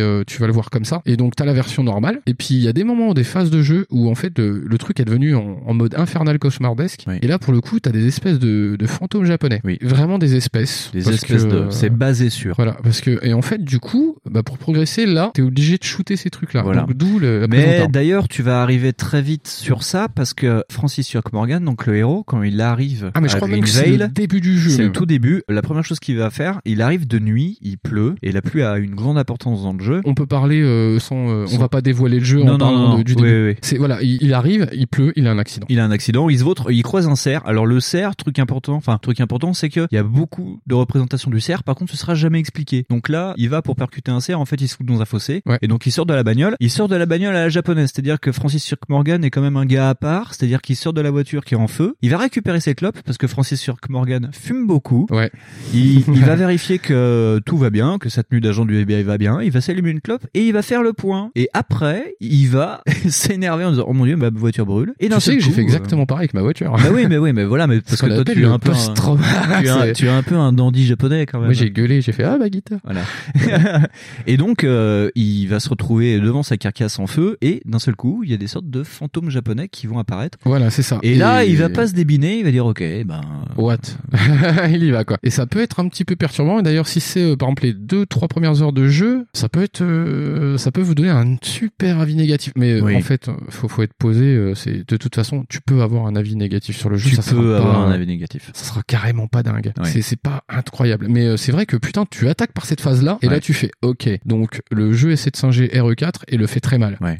Ok, donc en plus, euh, bah, euh, c'est pas très euh, varié. C'est-à-dire que les, les personnages que tu croises au début du jeu, si je me trompe pas, plus deux trois personnages, tu verras pas plus. Non, il y a Donc, quatre ou cinq modèles de méchants. C'est ça, voilà. Donc euh, Quatre ou cinq modèles de, on va dire, de fantômes japonais zombies, enfin. oui, c'est ça. En plus, parce qu'en fait, oui, ils ont, on dit des fantômes japonais, c'est l'aspect. Parce Oui. que quand ils avancent, ils avancent hyper Ils avancent vite. plus genre Silent Hill, déjà, parce qu'ils ont des poses un peu bizarres, quoi. Ah, mais moi, je classais Silent Hill un peu Silent aussi Hill, comme des fantômes japonais, tu oui, vois. donc, voilà, euh, ouais, ouais. Non, mais pour, pour être clair. C'est un peu dans tout ce Oui, fantasme euh, yokai ouais. Dégueulasse. Ouais, enfin, ouais. c'est un petit mix de tout ça, effectivement. Silent Hill, ouais, c'est vrai que Ouais. ça parle pas mal. Ouais, c'est si ça me fait pas mal penser aux infirmières du coup. Voilà. Mais euh, mais du coup, euh, oui, c'est tout un mix de ces trucs-là. Donc tu te dis bon bah pourquoi pas, hein, c'est dans le genre japonais, Oui, bon, voilà, mec, il y a un oui. délire avec. Et tu dis d'accord. Donc toi t'avances, tu fais ces trucs-là, et euh, là tu découvres que justement bah en fait putain euh, déjà t'armes vachement mieux avec des armes blanches qu'avec des flingues. Oui. Et là par exemple ça c'est un une des conneries du jeu, c'est un truc de fou. Si si t'as une barre à mine en fait, t'es plus balèze qu'avec un fusil à pompe. Oui. Ce qui euh, alors les gens, si vous jamais vous avez un truc une apocalypse, ne faites pas confiance à la barre à mine. Prenez vraiment le fusil à pompe. Mais mais un ouais. peu ça, ouais, ouais. après ça c'est pareil, ça c'est encore une des conneries du jeu qui est, Ouais. qui est assez dingue quoi. Et d'ailleurs, euh, pour euh, vu qu'il y a un côté réaliste, il y a une démarche réaliste dans le jeu. Oui, il y a une démarche. Euh, on va dire que bah, tes armes blanches, elles ont des durées de vie, quoi. Ah oui, oui, oui, moment, tu peux, comme tu peux la plier ta baramine, mais en plein combat. Hein, si tu fais pas gaffe, t'as une sorte de petite jauge de vie. Oui, oui, t'as une barre de, de- résistance, de stamina, euh, de, Voilà. stamina, de résistance de, de l'objet. Et si elle pète, casse. eh ben, t'as l'air très très con. Parce qu'en Donc, plus, les animations sont longues. Et par contre, les Ah, zombies, putain, même s'ils sont lents, ils ont des techniques en fait où ils ont une sorte de téléportation. Tu, ils sont- quand ils sont trop loin en fait, pour que le combat aille un peu plus vite, ils vont se téléporter très très vite vers toi. Ouais. Et si t'es dans l'animation où euh, Francis Morgan regarde sa baramine qui est cassée, qu'il la jette et tout, et ben le zombie, lui, il en a rien à foutre. Ouais, c'est hein. ça. Il te saute à la gueule. il en a rien à péter. Ah, mais totalement rien. c'est un zombie. euh, bon. Oui, le temps, mec, il calcule pas. Ouais. Mais, D'un euh, côté, ça m'a fait un peu penser aux sortes de, ça s'appelle des ombres. D'ailleurs, ces ennemis-là, ces ombres, ça m'a fait penser, bah, aux ombres d'Alan Wake. Tu vois, dans le délire, euh, Alan Wake, et elles sont plus rapides quand même. Ouais, Euh, ouais, et c'est rapidement. pareil, il y a, euh, enfin, je trouve qu'il y a aussi pas mal de parallèles avec Alan Wake et il y a Oui. beaucoup de trucs qui auraient été, qui sont dommages par rapport à Alan Wake. Oui. Parce que Alan Wake est pas aussi bien, enfin, je trouve que c'est pas aussi bien narré et le, il y a aussi le fait que le monde me parle moins. Oui. Parce que Alan Wake, tu sais, ça parle plus vers euh, Stephen King. Oui. Et là, pour le coup, c'est sympa parce que ça parle vraiment d'un truc cinéma, enfin, Oui. de David Lynch, de trucs un peu à prestation visuelle, euh, Ouais, ouais, ouais. série film, et moi, ça me parle vachement plus. Ouais. Et c'est super, d'autant plus dommage quand tu connais Alan Wake, où j'ai fait Alan Wake il y a genre Oui. trois mois avant, Ouais. et je me dis, oh merde, avec les graves d'Alan Wake et à Ouais, peu près putain. la maniabilité d'Alan Alan Wake, Wake, c'était pas ça mal. aurait été pas mal. Ça aurait été vraiment mieux. Parce que là, oui, on est vraiment dans du euh, du RE arthritique euh, tiré, c'est compliqué. En plus, Francis York Morgan a une barre de stress. C'est-à-dire que Mais c'est pas, c'est pas, c'est pas idiot. C'est hein. pas idiot, mais alors par contre euh, là où c'est assez intéressant, c'est que dans deux cas, il peut stresser. Si tu prends une voiture de police et que tu mets en marche la sirène pour aller plus vite, ça te permet un petit boost, ça t'augmente de quelques miles par heure la voiture. La sirène va le stresser et donc la barre se remplit petit à petit. Ouais, J'ai trouvé ça ridicule. Et donc ça, voilà, ça le stresse. Et dans le deuxième cas, c'est quand tu vises un ennemi, donc si tu appuies sur la gâchette gauche pour viser un peu mieux, le fait de retenir un peu sa respiration et qu'il y a des zombies qui lui font sur la gueule, ça le stresse. Et donc moi au début, j'avais pas fait gaffe à cette barre. Plus tu stresses, plus ton réticule de visée va commencer à tanguer. Mais le problème, c'est que si la barre de stress se remplit trop, et ben Francis York Morgan, il fait un arrêt cardiaque. Ah d'accord. Euh, je pensais que tu allais aborder le coup du euh, des rencontres Oui. avec d'autres monstres. Vas-y. Et euh, c'est il y a certains moments où tu là c'est là où c'est bien vu. Ah oui. Tu dois te cacher. Et là aussi la barre augmente. Et c'est pareil cette barre donc euh, c'est super résumé Ouais. comme tu l'as fait. Mais je trouve qu'elle est sous-utilisée mais d'une force Oui, mais dingue, oui, dingue, dingue. sous-utilisée. Parce que par exemple euh, tu à un moment donné t'as accès à certains flingues. Non mais euh, je crois que t'as un M16. Oui, oui, c'est fusil- ça. t'as un fusil d'assaut, d'assaut. ouais, ouais. Enfin, et tu tires avec comme un connard. hein. Tu peux tirer avec euh, en rafale comme un gros Ouais. gros enculé. Et le gars stresse pas. Mm. Ok, tu dis attends, euh, le mec euh, il, il prend 5 miles par heure euh, en plus Ça le stresse. avec sa poubelle, euh, avec la sonnerie de la, Ouais. la sirène de la bagnole. Il est tout en stress. Et puis d'ailleurs c'est au bout d'un quart d'heure, 20 minutes, euh, la voiture Ouais, fait n'importe quoi. Oui, oui. Et tu dis le gars il est en stress. Par contre ça va. Il tire avec un fusil d'assaut contre des monstres. le gars il est nickel. parce qu'il vise pas en retenant sa respiration. Tu dis sérieux, euh, c'est con, hein Parce que tu pourrais dire, ils auraient pu en jouer. Et effectivement, c'est pour ça que je dis que c'est une bonne idée, mais que c'est sous-exploité ce truc. Ouais, ouais. C'est juste dommage. Il y a euh, ces petites phases de cache, de cachette, qui sont bien. euh, Ah, j'ai on peut en moi, parler. pas- euh, Alors, est-ce que parler de ce personnage qui est quand même sur la jaquette du jeu, est-ce que c'est du spoil quand même? En même temps, euh, En même temps- on, on sait très peu de choses sur lui. Non, oui, oui. En même temps, euh, t'en apprendras très très peu et euh, Oui. c'est tout ce qu'il faudra au minimum. Oui. Parce que c'est pareil. En fait, il y a, un- il y a comment dire, il y a un petit délire avec euh, Deadly Premonition, c'est que si par exemple le titre japonais euh, était resté, t'aurais compris le rapport avec le jeu. Deadly Premonition, ça part carrément vers le, le délire à la Twin Peaks, c'est-à-dire que si tu comprends, si tu dis Deadly Premonition, tu dis Twin Peaks, tu fais OK. Hmm. Dans la série, le mec a des rêves, il interprète et il suit ses rêves. OK. Bon, c'est pareil. euh, comment dire, dans le jeu, euh, il y a aussi une histoire de rêve, il y a une histoire de café, machin. Bon, Ouais. Le mec a une histoire de divination aussi, et du coup, tu peux dire que Oui. ça colle un peu. Mais du coup, tu comprends pas effectivement cette jaquette avec. euh, on donne le nom ou pas? Oui, vas-y. On, Le- a un, le- on a un gros bon boogeyman des familles. Voilà, c'est ça. On a un. Boogeyman, donc on a, euh, je, je lui donne son nom carrément, Ouais, euh, le- le Raincoat Killer. Oui. Bon, c'est ce qui est représenté c'est un la jaquette. personnage qui a, euh, comment dire, qui a un petit peu une espèce de mythologie de la ville, Ouais. qui apparaît pendant, euh, pendant certains moments dans, dans le jeu. Voilà. Et du coup, tu comprends pas pourquoi il est sur la jaquette au départ. Tu fais, mais euh, attends, qu'est-ce qu'il vient foutre là, lui Pourquoi il a mis ça Euh, Ouais. Il pleut ici Voilà, tu dis, ok, d'accord. Mm. Donc c'est plein d'éléments épars comme ça, c'est pareil. Si tu te dis, putain, euh, ça aurait été bien équilibré, ça aurait été pas mal aussi. Et disons que oui, le, le Raincoat Killer, c'est pas vraiment un boss du jeu, mais des fois tu peux interagir avec lui. C'est pas, ouais, ça me fait beaucoup penser à Clock, je sais pas si tu connais À Clock, Clock Tower. Tower, voilà. Clock Tower, c'est un peu ce genre de délire là, en fait, quand tu le rencontres. C'est c'est un boogeyman et donc de ce fait des fois bah dans ce genre de situation ta barre de stress joue beaucoup. Oui, en voilà. même temps, même en tant que joueur avec la maniabilité dont on vous a parlé, quand t'as le Raincoat Killer qui est dans la même zone géographique que toi, tu vas dire que euh, bah tu flippes un peu. Enfin, un surtout les premières fois quoi. Parce que le Ouais. mec, il a une hache, il fait des étincelles dès qu'elle bouge. Voilà. Donc il te la lance en plus. Surtout que de ce fait, ça emmène à un point qui est pas très loin de David Cage, c'est que beaucoup de résolutions d'action se font par QTE, mais des Q- du, QTE lourd à l'ancienne quoi. Bah, tu vois, par exemple, euh, c'est là où je suis pas spécialement d'accord. Après, c'est pareil. euh, ah mais moi j'aime pas les QTE parce que j'arrive pas à spécialiser ma Maintenant, manette. sur la moi. 360, la manette, je la connais par cœur. Au départ, j'en Bah, ai chié, j'en ai, j'en ai chié au début avec euh, tous les QTE à la con qu'il y a dans les jeux. Mais maintenant, ça va. Mais, Bah, t'as bien de la euh, chance. Mais ils sont assez simplifiés, en fait, déjà. Et euh, j'ai moins galéré que sur la manette de la PS3 que je Oui. connaissais pas. Ah bah oui voilà. Ouais. Après, c'est pareil, ils sont, je les trouve vachement moins rapides. Ou alors, c'est peut-être moi, hein, mais je les trouve vachement plus faciles En d'accès. fait, non, ouais, ils sont vachement faciles d'accès, mais moi, au bout de 10 ans, j'arrive toujours pas à reconnaître où est le bouton X du bouton Y. Et le temps que je lise Bah, à l'écran ce qu'il y a de marqué, que je Tu me souvienne où c'est, le QTE, même s'il est très mou à faire, eh ben, il y a une chance sur deux pour que je le Tu, vois, c'est là où, euh, par exemple, euh, c'est le jeu est moins propre, mais là-dessus, c'est un peu plus mieux foutu que Heavy Rain, parce que je crois qu'Heavy Rain, euh, c'est, euh, tu vois les directions et les noms des boutons. Oui. Si je me trompe pas, hein, si Ouais. euh, que quelqu'un me reprenne, si jamais je me gourre, parce qu'il me semble que c'était ça aussi pour Beyond Two Souls, Mhm. où bah, pour la démo, j'ai euh, carrément euh, pas compris, enfin parce que je me suis foiré tout le temps, parce qu'en Ouais. fait, je faisais croix, c'est où croix Et je merde. Et, euh, et du coup, tu, parce que les couleurs de ta manette vont t'aider. Oui, parce que du sûr. coup, par exemple, il y a un moment donné, euh, on en parle sur le boss final où Oui. t'as un espèce de QTE débile où j'ai ragé à mort parce que putain là, ouais non, pour le Ouais. coup, euh, putain c'est chiant. Et ils ont fait simple. Et ils ont fait ils ont simple, fait simple, parce ouais. que euh, ils auraient pu faire bien plus compliqué un- en fait, c'est avec le- des triples patterns. C'est un QTE où tu dois appuyer euh, dans l'ordre prédéfini sur tous les boutons de la manette. Voilà, c'est ça. Et euh, tu dois juste être rapide. C'est euh, Oui, une fois que t'as vu, le truc normalement, tu te gourres pas. C'est juste que moi je suis un handicapé aussi un petit peu. Enfin, certaines fois je bats Winston. aussi. Je, je bats Winston complètement. Parce que- vous allez voir. Mais euh, Vous allez allez du voir. coup, je les ai trouvés super bien foutus. image. Et je les ai trouvés inventifs dans l'utilisation qu'ils en font, en fait. Oui. Parce que, par exemple, tu, euh, ça t'arrête pas. Tu sais, genre, le, ce faux côté pause, là, genre, euh, Oui, cinématique. voilà. Euh, ouais. Ça- ça- moi, je trouve ça chiant. Ça fait comme si t'étais dans un film et que t'étais en train de tourner la manivelle et t'arrêtais de tourner la manivelle. Et je trouve ça relou. Non, et là, ça, c'est intégré. là, ça le fait pas. Là, ça tourne, ça avance.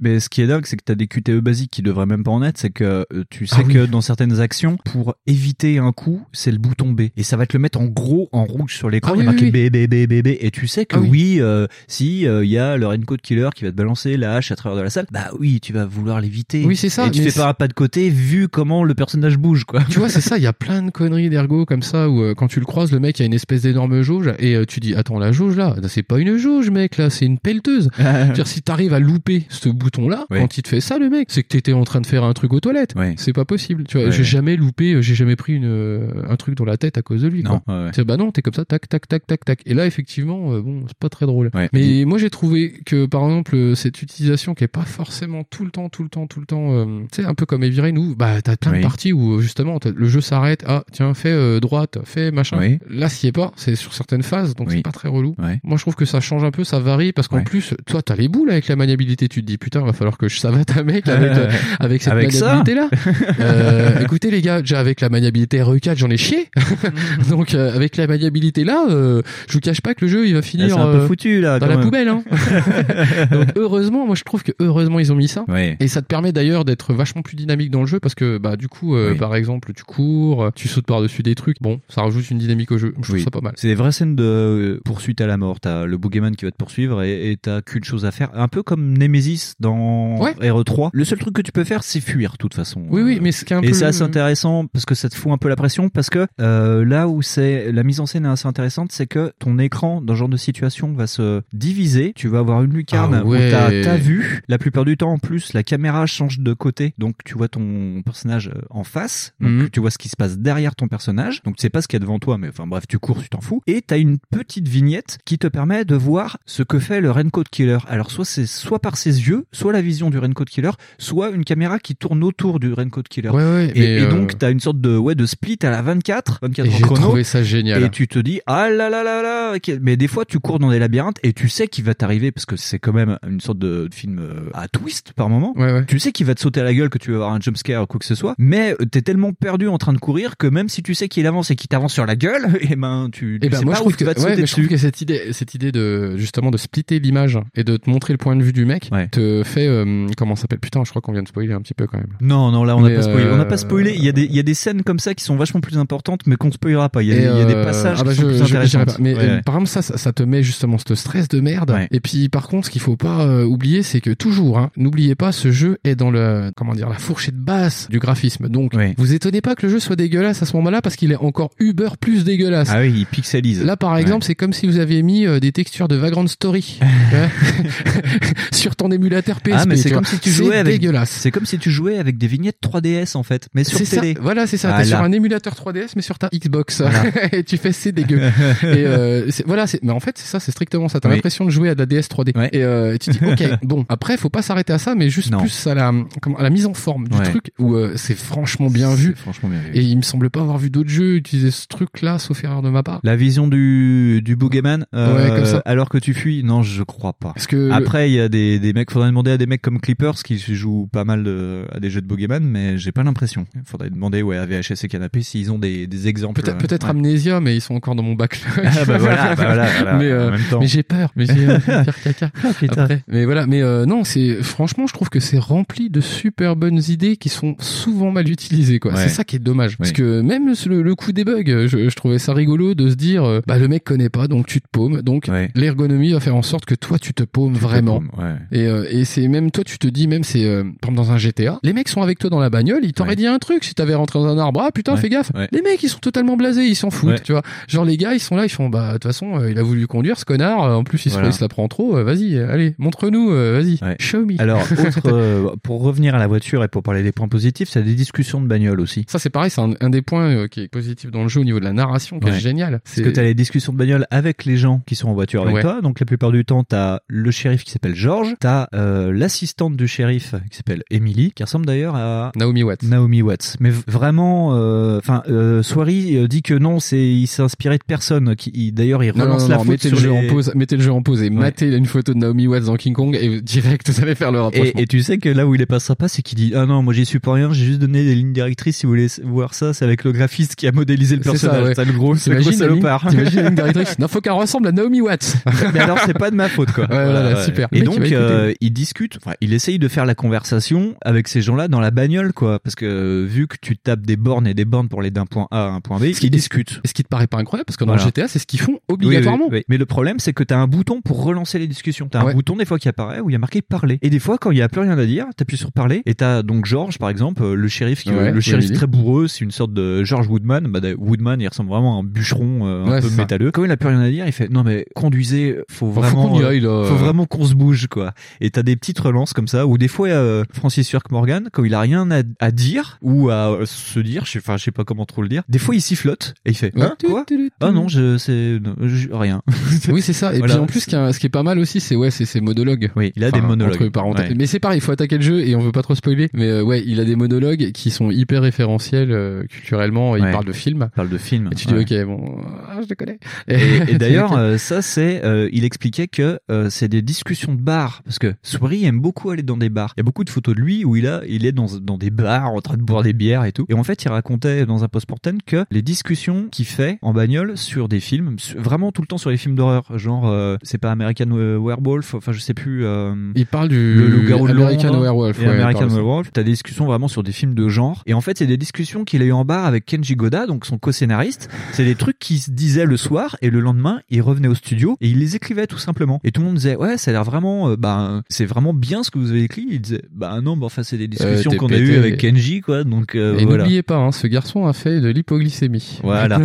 Ah. Notez la relation Euh, avec voilà, bar. voilà, voilà, voilà, voilà. Et euh, comment dire? Oui, non, non, mais c'est très disparate en fait. Il y a Ouais. plein de trucs, il y a plein d'éléments narratifs comme ça qui te paraissent hyper disparates et tu dis, eh mais en fait ouais, ça contribue à cette ambiance complètement bizarre, Ouais. et complètement euh, Twin Peaksienne, du David Lynchienne. même. Et d'ailleurs, moi, au bout d'un moment, je rajoutais du temps sur mes trajets en bagnole parce qu'il était dans une discussion et que je voulais savoir la fin. À un moment, il parle, Francis York Morgan parle euh, qu'il adorait le- la musique punk rock quand il était au, Ouais, au ouais, lycée. ouais, il y a aussi beaucoup sur le. Et donc il y a tout un truc où il va te parler de quel courant du punk il aime bien, quel groupe il aime bien. Et moi j'étais arrivé hein, devant l'endroit où je devais aller, je devais aller, euh, je sais pas, au restaurant, je sais plus, euh, entre telle heure et telle heure. Et donc j'attendais dans la bagnole qu'il ait fini euh, son laïus sur le punk rock pour pouvoir sortir de la caisse. Et je trouve que ça, ça rajoute une sorte de, euh, ouais, de relation que t'as avec ce personnage de Francis avec le mec, Morgan. ouais, parce que Ouais. parce que mine de rien, t'as l'impression qu'il, en fait, souvent, il t'as l'impression qu'il te parle. Oui. Souvent, c'est ça, en fait, Ouais. fait. Et euh, c'est pareil pour en revenir un petit peu dans les bugs débiles. J'aime bien les bugs débiles. Ouais. C'est si tu t'arrêtes avec ta voiture et que tu dis bah il va continuer à parler ce débile. Bah non. Non. non, non, il s'arrête donc faut continuer de conduire en fait. Donc de dépenser ta gasoline Voilà. aussi.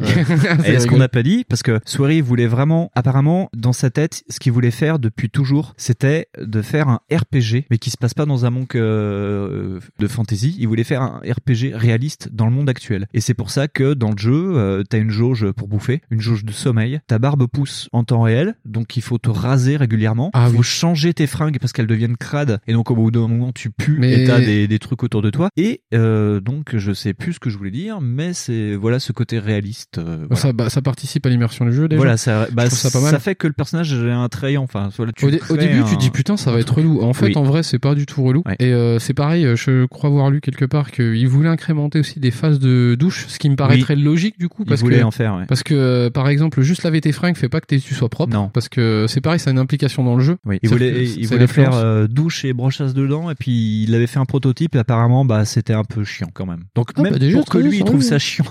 C'est que déjà te raser, c'est con, hein, parce que moi j'ai pas compris au début pourquoi j'avais certains trucs. Je me dis, mais qu'est-ce qui se passe? Pourquoi je ah mais je suis velu là C'est marrant. Et euh, oui, et puis euh, c'est pareil, on aborde pas trop ces euh, bah, justement ces personnages, la caractérisation que bah comme tu disais, ils ont chacun des trucs. Ouais. Et du coup en fait ça aussi t'as envie d'en savoir plus. Et euh, au départ, même si, enfin moi je sais pas, je voulais faire un peu le jeu en ligne droite, mais je l'ai pas tellement fait en Non. ligne droite. T'as envie de découvrir ce que font les personnages Oui. et, euh, et ça contribue justement à cette richesse d'environnement en fait, enfin cette Ouais. richesse de scénario. Ouais. Parce qu'il y a quand même euh, beaucoup de choses qui sont racontées comme ça. Oui. Par exemple, euh, l'un des personnes, évidemment, t'as une espèce de mogul euh, qui a plein de fric, Ouais. qui vit dans la ville, et euh, bah, il est très chelou. Il est très chelou, il est très souda dans l'idée d'ailleurs, je Ouais, ouais, ouais, il Ouais. est, euh, bah moi je me suis dit tiens, un Mhm. copain. Ouais. Et euh, tu te dis putain, ils ont tous des trucs à, enfin il y a toujours une, une espèce de narration avec ces persos, ils ont toujours Ouais. des trucs à faire, à raconter. Il y a des trucs qui vont te paraître bizarres et tu dis ah d'accord, Mm. c'est pour ça en fait. Ouais. Et tu dis putain, ça participe participe énormément à cette ambiance de bah, que t'avais déjà dans Twin Peaks. C'est pour Oui. ça qu'en fait, euh, je dis c'est beaucoup, beaucoup un hommage parce qu'en fait, c'est beaucoup dans l'ambiance. Alors oui, Mm. oui, il y a plein de points similaires. Et euh, le mec est hyper fan, euh, nerdy machin, qui va être hyper calé sur Twin Peaks. Il Ouais. va trop les voir les trucs et il va se dire ah, ah, il a changé ça pour pas que ça ressemble de trop parce que comme ça il évite les procès. Je dis, oui, d'accord. Oui, peut-être, oui. Non, non, complètement. hein,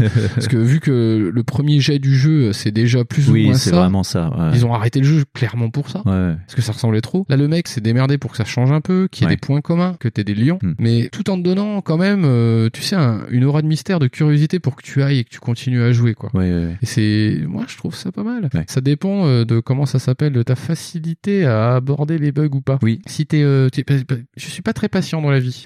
C'est vrai, c'est vrai, vidéo, c'est vrai. je suis pas très très patient. C'est vrai. Et j'ai entendu pas mal de bien d'Eli Premonition, sauf quand je l'ai mis dans la console. parce, que, parce que la séquence cinématique qui aborde le début, parce que tu vois, toi, le l'exposition du crime Oui, au départ, oui, oui. bah, un peu comme dans True Détective d'ailleurs, je trouve. Mais euh, donc tu vois des enfants découvrir le truc. Ouais, des petits jumeaux, Et ouais. Voilà, et tu vois déjà euh, que graphiquement, ça va pas être la panacée. Ah bah oui bah une fois bah, la séance cinématique elle démarre chaque fois que tu lances le jeu. C'est ça. Et euh, une fois j'avais lancé la console, j'étais parti me faire un café et il y a ma femme qui dit mais t'as branché la PS2 Bah non je suis sur la 360. Elle me regarde et fait c'est quoi ce jeu de merde? Elle est en train de mourir. hein. Alors graphiquement, euh, vous êtes à peine au-dessus des jeux EDF Oui. De Detroit Ouais, les. Earth Defense euh, Force, Voilà, ouais. hein, c'est vraiment euh, pas du tout dessus. c'est Ah, dégueulasse. Mais on voit que c'est une époque. euh, D'ailleurs, ils ont, il en parle. Enfin, quelqu'un lui pose la question dans une des interviews. C'est l'époque où le, le Japon au niveau jeux vidéo est en perte de vitesse et euh, tu sens que c'est le, le Japon qui va mal en début de génération 7 Tu vois, c'est ils sont paumés, ils savent plus comment ça marche, ils ont plus la recette. C'est typiquement les mecs qui ont totalement loupé le virage, qui continuent à programmer même leur moteur, leur, leur truc de rendu. Ça C'est-à-dire que tu vois bien les mecs, euh, ils ont pris euh, ce qui traînait euh, de la Xbox et ils l'ont mis tel quel. Ils se sont dit, bah, Ouais, balèque, on s'en fout, ça va marcher. Tu dis non, non, non. euh, Enfin, regardez ce que font les autres graphiquement à côté. Ça, ça, ça sera pas du tout ça, quoi. Bien sûr. Et sur la PS2, par exemple, ça a tellement marché que bah, c'est vrai qu'il y a des moments où on s'en foutait un peu. Dire, moi, je me rappelle de. C'est peut-être. Euh, dire rien que le premier Silent Hill sur PS1 n'était pas beau. Vraiment dégueulasse. Ouais, ouais, carrément. Sur PS2, euh, clairement, la console, c'était l'une des trois euh, de la génération qui était le- la moins puissante et ça se voyait. Et oui. Mm. Et tu dis, euh, les mecs s'en sont foutus. Bah, de toute Ouais. façon, on fait des bons jeux, donc c'est pas grave. Donc, si tu joues à Project Zero sur PS2, euh, c'est que tu pourras jouer à celui-là. Ouais, voilà, ils étaient un peu arrogants encore à l'époque. ouais. Ah ouais, et puis euh, du coup, euh, ça fait ça. Voilà. Mais, euh, mais Ah, là, parce que là, on dit ouais, 2017, grosse année pour le Ouais, Japon. enfin, Bah là, oui, on est quand même, là, on est quand même revient de 2000. loin. Hein.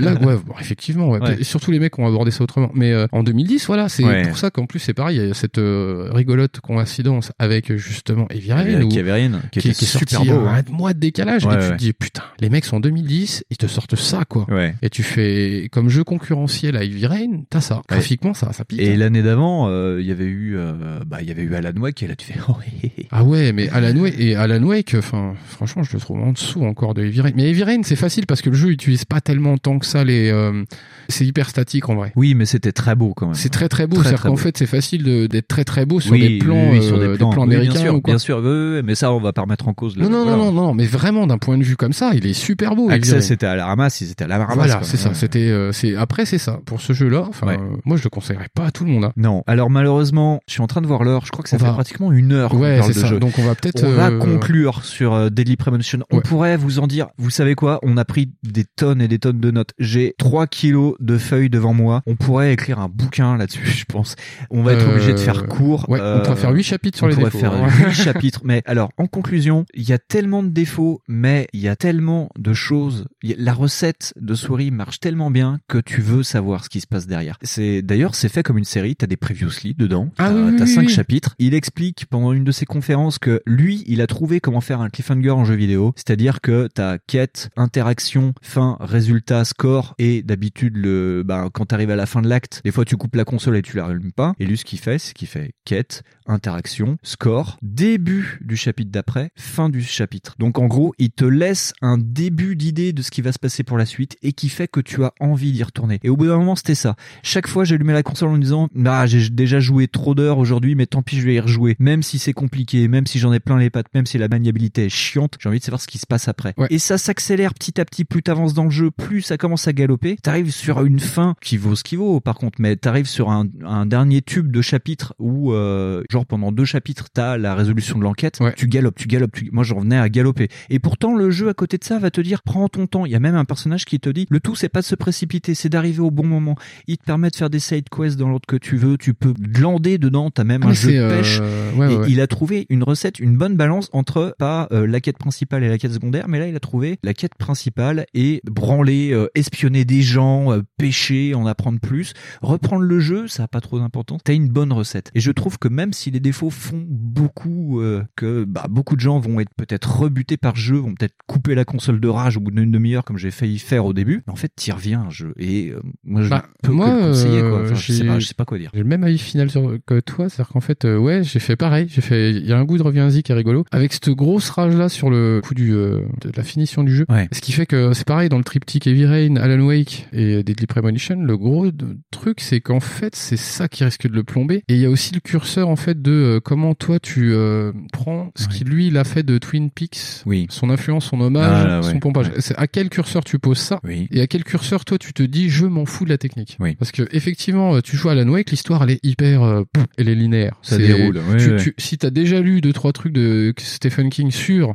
justement l'auteur, la malédiction de l'auteur, t'es plutôt en balise connue, t'es Oui. plutôt en terrain connu. Donc ça va aller. Heavy Rain, l'histoire c'est pareil, elle est un petit peu quand même hyper téléphonée, donc t'es pas perdu. Par Voilà. contre la technique elle est au top. Ouais. Ces deux jeux-là, en technique elle est pas dégueulasse. Ah oui, Même Alan sûr. Wake, euh, c'est Alan euh, Wake, je crois qu'il a bien vieilli. Hein. Enfin, je pense. bah, ça fait euh, longtemps moi, que je l'ai pas que- lancé. bah, en fait, toujours pas fini d'ailleurs. C'est donc, pas euh, mal sur les noirs et les bleus, euh, Oui. et ça joue pas mal sur la lumière, donc Oui, ça va encore. ouais. Mais euh, c'est surtout, c'est pareil, il y a deux trois conneries. Mais enfin, je pensais qu'il y avait des conneries mais de maniabilité parce qu'il y a des moments où tu peux slalomer entre les trucs et t'as l'air con.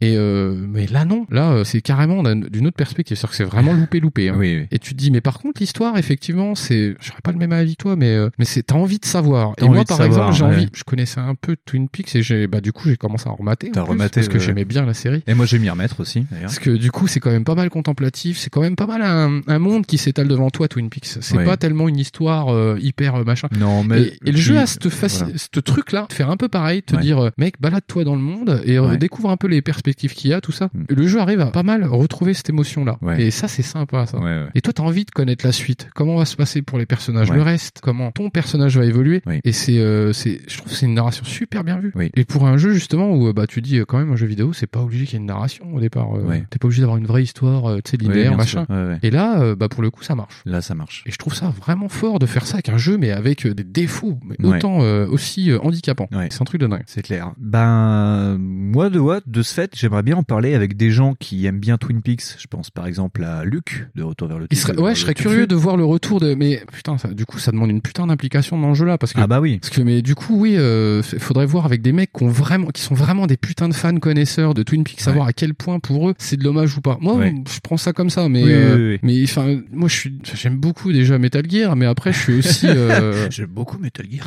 Non, non, mais j'aime beaucoup Metal Gear. Il y a aussi ça, cette espèce sûr. de melting pot culturel, Ouais, euh, et euh, que toi, passé 12 ans, t'as compris les influences. tu dis sûr. pas c'est original. Oui, oui, oui, oui. Tu vois, le mec, il y a ça un truc qui se pose, euh, il fait oh là là un arc électrique. Bon, en fait, ok, c'est comme dans. Terminator. Les poses avec la flotte, le mec marche, tu sais. Oui, euh, oui. Tu comprends Oui, le genre d'influence là. Et euh, tu dis celles-là sont beaucoup plus frontales hein, dans la gueule. Et Twin Peaks, c'est pas forcément déjà le truc le plus grand public du monde. Ouais, c'est surtout Et le ça. mec tape une influence qui est quand même Ouais, euh, déjà. ouais. euh, les gens font ah David Lynch, Mm. voilà. Et là, ce qui serait rigolo de ce fait, ce serait vraiment d'avoir l'avis de quelqu'un qui connaît bien David Lynch et qui a fait le jeu. Et ce qui serait intéressant, c'est d'avoir l'avis de quelqu'un qui aime bien genre euh, les jeux de David Cage, genre par exemple euh, Terry de Level Max, qui aime bien David Cage et les, les jeux de David Cage, et qui j'aimerais bien son avis par rapport à ce jeu-là. Je sais pas s'il l'a fait, est-ce qu'il a aimé ou est-ce qu'il n'a pas aimé, parce que ça reste quand même du story driven à ce niveau-là. Ouais, ouais, ouais. Donc, mais, euh, euh, mais moi, je pense vraiment que c'est, par exemple, si t'as aimé Rain, c'est parce qu'il y avait aussi, t'es happé aussi par l'image, quoi. Oui, bien et, sûr. euh, et il y a- il y, a un côté qui va être rébarbatif avec ça, quoi. Parce que, oh là là, non, mais il y a de la labiale, tu fais, ok, donc en fait, Ouais. l'animation, le type, il est parti aussi en vacances, lui, c'est ça? Ok. Yes. Donc ils étaient six à faire le jeu. C'était sympa. Voilà, donc Je trouve que c'est vraiment pas à mettre entre les mains de tout le monde. non, là faut apprécier, euh, faut ouais, faut apprécier le jeu vidéo sans les limites graphiques. Par curiosité, Par si, curiosité, ne serait-ce que par curiosité. Euh, mais franchement, euh, je trouve ça dommage. En plus, euh, ce jeu-là doit se trouver à vraiment pas cher aujourd'hui. Oh, que dalle, tu vas chez euh, l'enseigne très connue avec McDonald's. un- voilà, ouais, McDonald's. Je l'ai chopé il y a des années à que dalle. Il est resté dans mon backlog pendant 3 ans, je crois. Je l'ai chopé à 8 Parce euros. que, ouais, c'est ça. C'est dommage de pas essayer, euh, sachant qu'en plus, il y a eu des trucs vachement plus ratés que Ouais, ça. voilà. Et tu vois, par exemple, maintenant, il y a Nier euh, Automata qui cartonne, donc Nier recartonne par effet de hype. Euh, tu vois, il en manquerait peu pour que ce jeu recartonne en effet de Parce hype. que, aussi. ouais, ouais, ouais, une histoire voir. euh, Alors putain, la vache, ça serait top parce que Nier, c'est pareil. Nier, c'était un petit peu le même genre de délire où euh, le côté technique, ouais, c'était moins pire aussi. Ouais, c'était quand même moins pire. c'était largement jouable. Mais euh, il y avait des problèmes de cam, il y avait des problèmes de technique, mais au niveau visuel, mais c'était pas aussi évident que ça. parce que là, vraiment, c'est chaud. Enfin, je trouve que la maniabilité est vraiment plus handicapante que le graphique. Mais Donc voilà, et donc on va passer à la suite, on va se mettre une petite musique de, de passage, et puis on va parler d'un jeu qui d'un côté encore un peu plus what the fuck que Daily Premonition, mais qui en sera euh, foncièrement plus court. mais qui sera vachement plus court. À tout de suite. David. This is a story of a man with a very strange fate. Hey, look. It's like I've grown wings.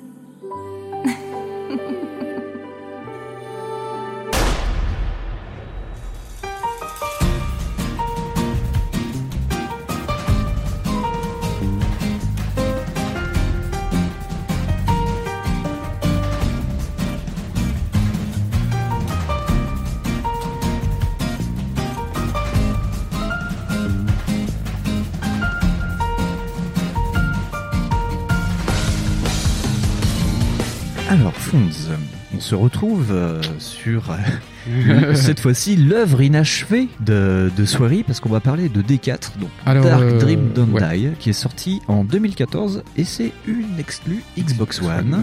Et d'ailleurs, petit aparté, on voit vraiment que c'est la Xbox One parce qu'il est sorti aussi sur PC et que ce coup-ci on s'est dit, eh viens, on va se le faire sur PC vu qu'on n'a pas de Xbox One. Eh bah ouais, bah, moi mon PC il a pas suivi.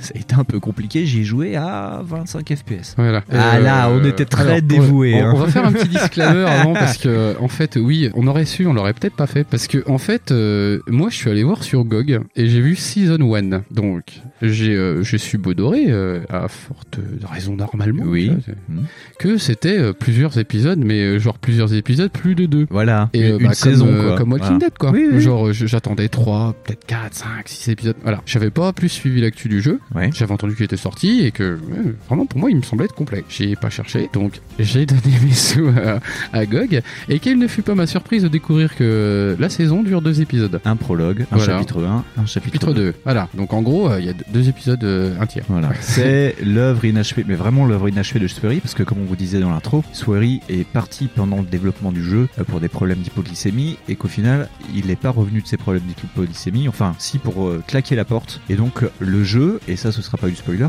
se finit sur un To Be Continued. Voilà c'est ça. En Et plus tu vraiment t'attends ce qu'il y ait quelque chose. Et euh, vu comment c'était gaulé, c'était vraiment fait, mais alors vraiment là, encore plus que Daily Premonition, c'était vraiment fait comme une série télé. Ah mais c'était vendu comme ça. vendu comme. En plus, c'était la vague, parce qu'on est en 2014. Des on était dans la vague de l'épisodique avec la Telltale. Souvenez-vous, Hideo Kojima qui disait en 2014, oui, peut-être que je ferai un MGS en épisodique, blablabla. Bla, bla, bla, bla, Ouais, ouais, hein. Et donc, euh, là, on était vraiment parti pour avoir saison 2, saison 3 et tout. Et au final, il n'y aura qu'une saison et les aventures de David Young ne dureront que en tout 5 heures à peu près. Euh, ouais, si vous êtes euh, pas très rapide encore. Voilà, donc toujours autant perché. Est-ce que tu, tu te sens de se pitcher un peu? Je peux pitcher un peu. Alors en fait, on s'écarte de la recette du jeu d'avant. Donc euh, pareil, je donne le genre un petit peu. Mhm. C'est donc c'est ouais, ça s'approche vraiment de la recette Walking Dead, de la recette encore plus Heavy Rain du coup. Ouais. Et du coup, en fait, on aborde euh, donc ce jeu comme ça narratif, mais Oui. purement narratif. Oui. Donc et on ouvre en fait sur un personnage qui est euh, ancien, qui est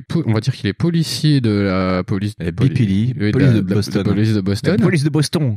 C'est pour ce coup-là, on est carrément euh, hein. Comme diraient nos amis euh, québécois, euh, police de Boston. Et donc en fait ce type euh, se retrouve euh, avec le meurtre de sa femme. En fait Oui. il se réveille avec le corps de sa femme inanimé, enfin inanimé. Il se réveille avec le corps de sa femme euh, dans ses bras Ouais. et elle lui dit une seule phrase avant de mourir, c'est cherche D. Cherche donc D. euh, look for Lee, je crois, en Ouais. version originale. Dans sa salle de bain. Euh, dans sa salle de bain. Et c'est tout ce que vous avez comme indice Comme au départ. repère. Et lui, il a perdu la mémoire, il a une Il ne se souvient pas. cicatrice, Voilà. il se souvient pas, il a dû prendre une balle ou un shrapnel. On ne sait pas. en fait, on n'en sait que On dalle. n'en sait rien, et, on euh, n'en saura rien. c'est ça On n'en saura jamais rien. Et en fait, il se réveille aussi avec le pouvoir en fait euh, ça, a un nom. Il y a un nom français pour ça. En fait, il touche un objet qui a été par exemple contextualisé temporellement, Voilà, et ouais. du coup, il part dans cette époque-là. Des memento, ça s'appelle dans voilà, le jeu. donc ouais. dans le jeu, ça s'appelle les memento. Donc par exemple, euh, je sais pas, moi, euh, il touche votre papier toilette, il sait que tu t'es engueulé avec Germaine à ce moment-là, Voilà. bah, il part au moment où tu t'engueules avec Germaine. Voilà, il se c'est pour visualiser le truc. Et ça m'a fait un peu penser à Source Code. Dans l'idée, c'est que il se retrouve dans des zones. Il peut pas changer ce qui va se passer. Il va pas pouvoir changer le cours du temps, mais C'est là où tu te cours en fait. C'est là où tu te cours parce qu'on te l'insinue.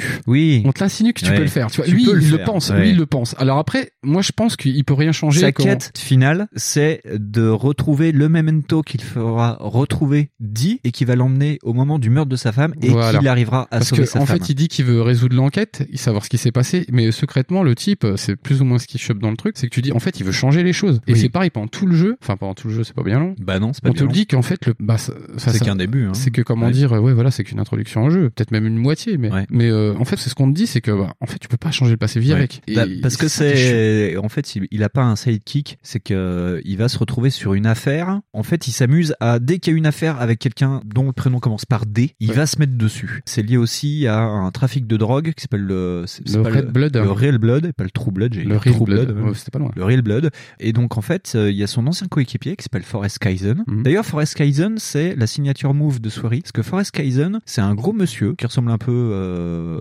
alors, je suis pas trop d'accord, mais à cet indice qui ressemble à, à cet acteur. euh, À John Goodman à John Goodman. Moi, je trouve pas On va dire, ah, voilà, on va dire que c'est un mec un peu corpulent. Mais Forrest Kaizen est aussi un personnage qu'on rencontre dans Deadly Premonition. Et qui a les mêmes traits de caractère, d'ailleurs. Et qui a les mêmes traits de caractère, qui est, c'est une sorte de gros ox, c'est un mec qui bouffe tout le temps, très jovial et tout. Mais Forrest Kaizen apparaît aussi dans Spy Fiction. Donc c'est un personnage récurrent. Ah, c'est un peu comme FF, quoi. Voilà. Avec euh, ouais. personnage qui apparaît toujours, Voilà. nom. Ouais. Je sais plus le nom, là, mais. Et, et donc dans dans D4, Forrest Kaizen, qui est son ancien partenaire à la crime euh, à Boston, qui va venir avec une nouvelle affaire, avec une histoire. Ce coup-ci, c'est un avion. D'ailleurs, petit clin d'œil à Access Game parce que c'est le vol Access G euh, 4518, je sais pas, qui a été frappé par la foudre. Et à l'arrivée, il manquait une personne à bord. Et cette personne, en fait, était un des revendeurs euh, De cette drogue. de- du Real Blood et qui était peut-être lié à D. Et donc de ce fait, David Young va se, enfin, grâce à un memento, se retrouver dans l'avion et va essayer de comprendre comment ce personnage a disparu de l'avion. Voilà, c'est ça. Et donc le jeu tourne surtout sur ça. Que dire? Que c'était une exclusivité Xbox et que c'était implémenté Kinect. Donc Ouais, là, on est dans le QTE Kinect. Ouais, alors on n'a pas pu tester. Enfin, moi, j'ai pas pu tester la Non. fonctionnalité euh, Kinect. Bah non, on n'a pas de Xbox One. Euh, on va faire un Patreon, achetez-nous.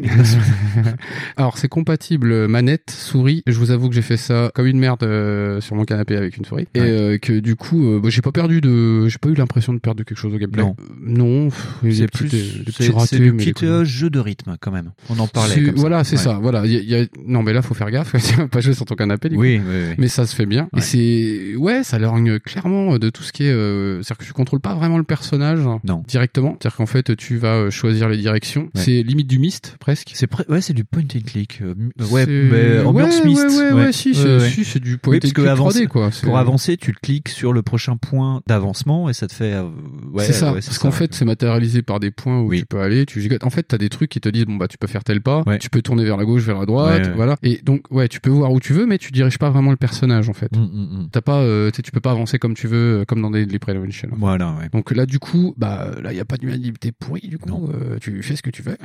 Ouais. Et euh, donc oui, effectivement, tu peux interagir avec les choses. Bon, c'est toujours limité comme sur Oui. un point and click. Donc tu peux regarder le truc, tu peux le toucher, c'est tout. Tu, Oui.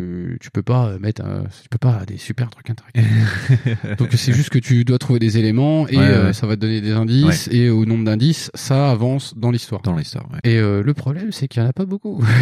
c'est toujours pareil. Ouais. C'est-à-dire qu'en fait, le pire, c'est que, par exemple, toujours dans cette volonté de faire un truc narratif, c'est super bien raconté. Oui. Et encore une fois, ça lorgne sur des trucs euh, qui ont, euh, dans l'imaginaire, une, une grosse aura mystérieuse. Alors, ça tape un peu dans Lost, ça tape un peu dans Fringe.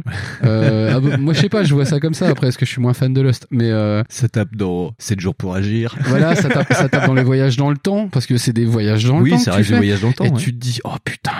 Et donc, au départ, voilà, t'arrives sur cet avion, t'es pas du tout de l'avion. Il y a une nana qui dit, mais qu'est-ce que tu fais là, toi? Ouais, parce qu'en Euh, plus, euh, son point de chute, en fait, pour euh, partir dans le temps, lui, il doit aller dans son ancienne salle de bain, là où est morte sa femme, donc Ouais. il est resté dans l'état, et donc c'est sa zone de drop. Et le problème, c'est que la drop zone d'arrivée dans l'avion, c'est les chiottes. Donc il se retrouve, tout, enfin, il commence tout le temps dans les chiottes, et la première chose qu'il fait, bah, c'est en devant les chiottes, il tombe sur l'hôtesse de l'air, et tout le monde fait, ah, mais euh, vous êtes un rescueur Ah non, non, pas du tout. Bah, je peux je- Louise Boston. Ah d'accord. Alors euh, en plus c'est pareil, c'est euh, c'est-à-dire qu'en fait t'as aussi les recettes euh, bah, qui apparemment sont des recettes Ouais. souris. C'est euh, bah, une écriture de personnages qui sont juste assez euh, qui sont touffus quand même. Peu grain, ouais. C'est-à-dire que tous les personnages ont euh, enfin et c'est pareil là vraiment on est désolé parce que c'est juste que je l'ai pas fini. Ouais. C'est on a pu effleurer et peut-être se dire qu'il y avait peut-être plus quelque chose derrière. Par exemple on a euh, on interagit avec euh, un deux trois quatre personnages, quatre Ouais. cinq personnages Ouais, ouais. et euh, on sent qu'il y a une volonté de construire un truc sur le Oui. temps. Le problème c'est qu'on a eu que le début du coup. Ouais. Il y a un Mystery Man aussi qui apparaît en Voilà, c'est ça. C'est toujours un peu euh, barré, mais c'est vachement plus contrôlé, je trouve. Ouais. Et euh, c'est, ça se veut euh, plus unique. Ça, Oui. ça lorgne moins d'une côté d'une, influence unique, et du coup, ça fait un Ouais. truc un peu plus original. Bah d'ailleurs, il y a encore des influences à David Lynch parce que Oui. dans ce jeu, à un moment, dans l'avion, tu vas croiser un géant, mais vraiment un géant, Ouais, un grand Oh là black, là, j'ai sorte de basketteur, et le mec touche le, bah, le toit de l'appareil et il parle au ralenti. Donc un peu comme bah, dans Twin Peaks où il y a un, un géant qui parle Ouais, ouais. au ralenti. Et donc, euh, par contre, euh, très déstabilisant parce que le géant a un smoking tout blanc et il porte un masque de chirurgien. Ah, donc putain, tu je vois pas sa pensais que bouche. un médecin. Ouais, voilà, bah ouais. Et il a un couteau et, Et une fourchette, fourchette, et et, il les il aiguise. les aiguise l'un sur l'autre. Donc peut-être que ça renvoie à une sorte d'image derrière de chirurgien, peut-être qu'il y a quelque chose, une sorte de Ah oui. memento mori de, de caché là-dedans, mais on ne le saura pas plus parce qu'il n'y a pas de fin. Donc Non, euh, on sait pas. C'est, un truc de dingue d'ailleurs, mais c'est vraiment. C'est pareil. non, mais moi, j'en reviens toujours pas. Que ça coûte euh, 10 balles et que, en fait, euh, ça c'est resté à la Ouais. vente et que ça soit pas en gratos, en fait. Parce que, par Ça exemple. Telltale euh, te file un chapitre Ouais, ouais, ouais. pour, euh, pour donner envie, quoi. Et là, en fait, les mecs, s'ils le font, en fait, ils te donnent 5 balles. Tout. Tu vois, euh, c'est, tu fais, ah ouais, et on va peut-être un peu plus revenir aussi sur le côté graphique pour avoir deux, trois trucs à dire quand même. C'est, euh, c'est, graphiquement, ça ressemble à du cel, c'est du cel shading. du.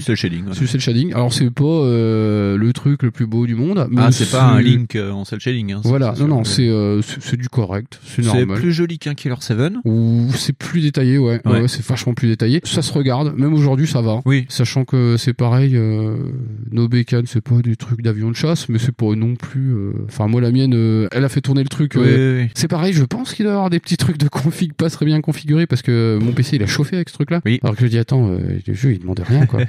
Et c'était marrant. Sinon. Quoi dire de plus dessus que c'est ça, ça entame énormément de choses. Ça, ça- Ça pose tout un peu celui-là, ça pose les fondations d'un truc long. Ouais, ça, ça, aurait peut-être, euh, euh, ça aurait peut-être dû se développer en deux saisons, trois Ouais, saisons, trois parce saisons, que ouais. tu dis ça va vraiment pas vite. Il y a euh, toujours, euh, comment s'appelle aussi des euh, des objectifs à collecter. On l'a pas dit sur des Premonition, Oui. mais il y a des cartes à collecter. Oui. Là, c'est des, euh, il y a plein de choses. Je crois qu'il y a des lettres que ta y a femme les lettres de ta femme. Ta femme t'a caché des lettres dans ton appartement. Voilà, c'est ça. Et euh, tu peux les lire. Ça rajoute aussi à la narration. Tu as beaucoup d'interactions comme ça que tu dois lire. Ouais. Par exemple, t'as, euh, je crois que de mémoire, t'as un article de magazine qui parle des euh, des BJ Well, pour pas dire les bitcoins. Ouais, mais ouais, euh, mais, euh, ça parle de ça. Tu vois, c'est c'est épars, Il y a ça. beaucoup de trucs aussi sur la culture. Alors là, on voit qu'on est à Boston parce qu'il y a beaucoup d'influence sur le sport. Tu Oui, peux lire des magazines sur le hockey, sur, euh, oui, voilà. sur les coupes. c'est beaucoup implémenté dans euh, dans ça, ouais aussi. T'as euh, encore plus d'implication dans le quotidien, dans le sens où, euh, par exemple, tu veux ouvrir le micro-ondes, c'est pas un bouton. En plus, c'était bien vu pour Ouais. Kinect du coup. C'est euh, tu dois faire un mouvement. Oui. Donc euh, là, avec la souris, c'est euh, hop, Tu dois tiens faire un sweep. Ouais, Voilà, ouais, tu dois ouais. faire un sweep. Et il y a plein de gestes interactifs comme ça du quotidien, genre par exemple ranger ta. Je crois qu'il y a. Tu fais le ménage. Oui. Tu fais le ménage. Tu ton pote de euh, tu peux lui faire bouffer. Ouais. Tu ouvres le micro-ondes, tu ouvres le frigo. Ouais. Tu peux allumer la télé. Et t'auras un truc sur la télé. C'est pareil. T'as une espèce de T'as un dessin animé. t'as un dessin animé qui Ouais. passe, un truc de limier ou je sais pas quoi. Ouais. Donc tu peux tout toucher. euh, tout va être euh, comment Ouais. dire justement fait pour que tu t'inscrives dans une quotidianité. Ouais. Tu vois, Vraiment Voilà, dans un truc quotidien Ouais. que c'est ton appart. Voilà. C'est vraiment c'est ton su- appart, ouais. Voilà, c'est super bien foutu. Le seul défaut, c'est bah c'est ça, c'est pas fini. C'est pas que t'as pas d'histoire, mais euh, voilà. Ah, si, si, ça doit- pose des bases. avoir, voilà, il C'est, doit y avoir une histoire, euh, mais- Dans, dans l'histoire, tu sais que avec ta femme, avant que tu meurs, t'avais un chat qui s'appelait euh, Amanda. Amanda. Et le problème, c'est que maintenant, t'as une coloc qui vit avec T'as toi. une nana, t'as une qui, nana mais- qui est complètement folle, qui s'appelle Amanda et qui vit comme un chat. Qui se comporte comme un chat. elle- Mais c'est pareil. euh, un body avec un nœud sur la tête. Ouais, c'est ça. Et, des tu ne fois, tu vois ton, chat, donc euh, le chat qui s'appelle. Amanda et qui a un gros nœud autour du cou aussi. Et d'ailleurs, Amanda, le chat Amanda, quand tu es dans ça te sert à acheter euh, de la trucs, nourriture, ta des bouffe, trucs. parce que oui, c'est pareil, il y a une, une espèce de jauge de, euh, de stamina. Oui. Plus tu cherches de trucs et plus elle est usée. Voilà. Mais euh, voilà. Une jauge c'est- d'action, ouais. Ouais, voilà, c'est une jauge d'action. Mais c'est pareil, par exemple, tu sauras pas où il a voulu en venir avec euh, Amanda. Non. Tu sauras pas. Tu ne sauras pas euh, ce que veut dire le fait de voir, euh, par exemple, de la glace. T'as des moments où t'es dans la glace, tu comprends pas Oui, pourquoi. T'as des moments sur une sorte de banquise plus côté Voilà, Alaska.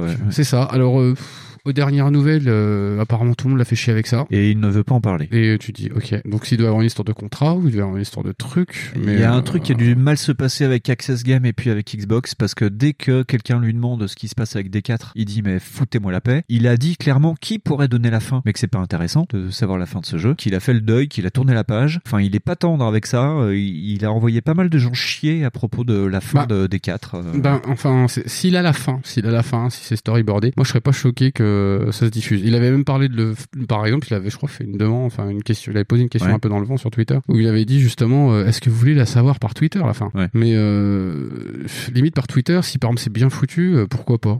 Tu vois, genre euh, t'aurais une photo et puis euh, t'aurais une narration et puis machin. Au moins tu saurais. Au moins tu saurais. Mais j'ai bien peur que ce truc-là soit un petit peu écrit et que du coup ça peut être très long et que ça aurait pu largement convenir à n'importe quel BD. Ça peut être très long parce qu'il y a plein de portes ouvertes. C'est comme. euh, il y Ah a- mais t'as énormément de trucs. Il y a un, un des personnages dans l'avion, un des stewards dans l'avion, quand tu le rencontres, le mec s'est quitté. Et il te dit, mais on s'est déjà rencontré. Et donc, t'as pas trop d'infos. Bah, je Alors pense que le mec. qu'on peut se permettre de spoiler un peu le truc On peut se permettre de se le poser. parce que euh, parce que euh, voilà le type en fait va faire donc deux voyages dans des avions et toi au début euh, tu vas te dire putain euh, attends ils sont cons ils sont cons parce que le mec il me connaît pas il je suis son pote quoi il fait non c'est qu'en fait temporellement toi t'es pas allé au même moment t'as sur les pas mêmes fait vols le bon saut dans le temps. voilà t'as pas fait le, le, sens, le, le sens chronologique du Ouais. truc et toi en fait t'as, euh, t'es arrivé dans un autre vol au vol retour et euh, après tu vas au vol aller donc du coup tu dis ah c'est après que tu piches Oui, que tu fais vrai. ok Ouais, ouais, donc c'est ouais. hyper tordu c'est pour ça que je te parle de, de Fringe ou de Lost c'est parce que c'est souvent t'as des espèces de, de chantements comme ça d'ellipses Ouais. temporelles qui sont assez chelous et tu dis putain ça peut être sympa ça Ouais, dans, ouais. une histoire Oui. si c'est pas tu te perds pas trop ça peut être cool ouais. c'est pareil ce fameux steward tu le revois et c'est même un des moments euh, de cliffhanger de la fin Ce sera du- le d'épisode cliffhanger 2. du jeu. le- tu dis ah ce putain steward.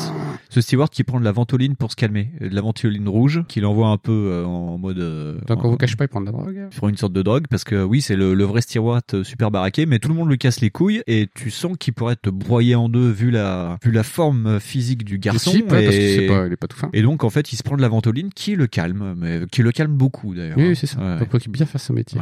Donc, on ne sait pas dans quelle implication ce type-là, euh, il est. euh, Est-ce que c'est un plan pro Tu sais, est-ce que le type participe à une espèce de mission commando secrète? On n'en sait rien. Voilà, c'est ça. Vous pouvez tout imaginer. C'est euh, moi, je le déconseille très fortement si vous voulez pas être déçu. Euh, moi, je vous conseille de regarder un walkthrough. Ça se regarde comme un film au final. Oui, bien sûr, mais c'est juste que intellectuellement, c'est bizarre. C'est chiant. Oui, bien sûr. Euh, ouais, ouais. Tu te dis putain, euh, donc euh, c'est, faut pas s'étonner que le jeu ait pas marché si personne l'a acheté au départ. Oui, bien sûr. Et euh, c'est peut-être une des raisons qui fait que bah, le mec a arrêté. Et c'est un peu, bah, là c'est pas mal parce qu'on peut aborder aussi, euh, par exemple, ça aurait pu presque être un éditeur. Oui. C'était le défaut de l'épisodique où justement, en Oh, fait, on a, putain. on a vu très très Ouais, peu de cas. ouais, carrément. Parce qu'en fait, les jeux épisodiques ont été très très peu ambitieux au final. Ouais. Parce que par exemple, un jeu Telltales, euh, c'est un jeu que tu peux, euh, ça, ça demande pas énormément de ressources, tu peux quasiment tout produire euh, Oui, comme ça et te dire oui. faire 5 épisodes, Oui. écrire le truc et poum. Ok, parce que euh, au final, il y a pas de comment ça s'appelle, il a pas de cohérence, enfin, il y a pas de cohérence, si, il y en a une, mais il y a pas de quoi, tu sais comme dans Mass Effect où il y a une espèce de corrélation à la fin. Là, il y en a pas. En fait, tu crois qu'il y a un choix mais il y en a pas. Donc c'est pas grave, tu peux Oui. suivre une histoire sur une Oui, saison. oui, grave. oui, bien sûr. Là, peut-être que euh,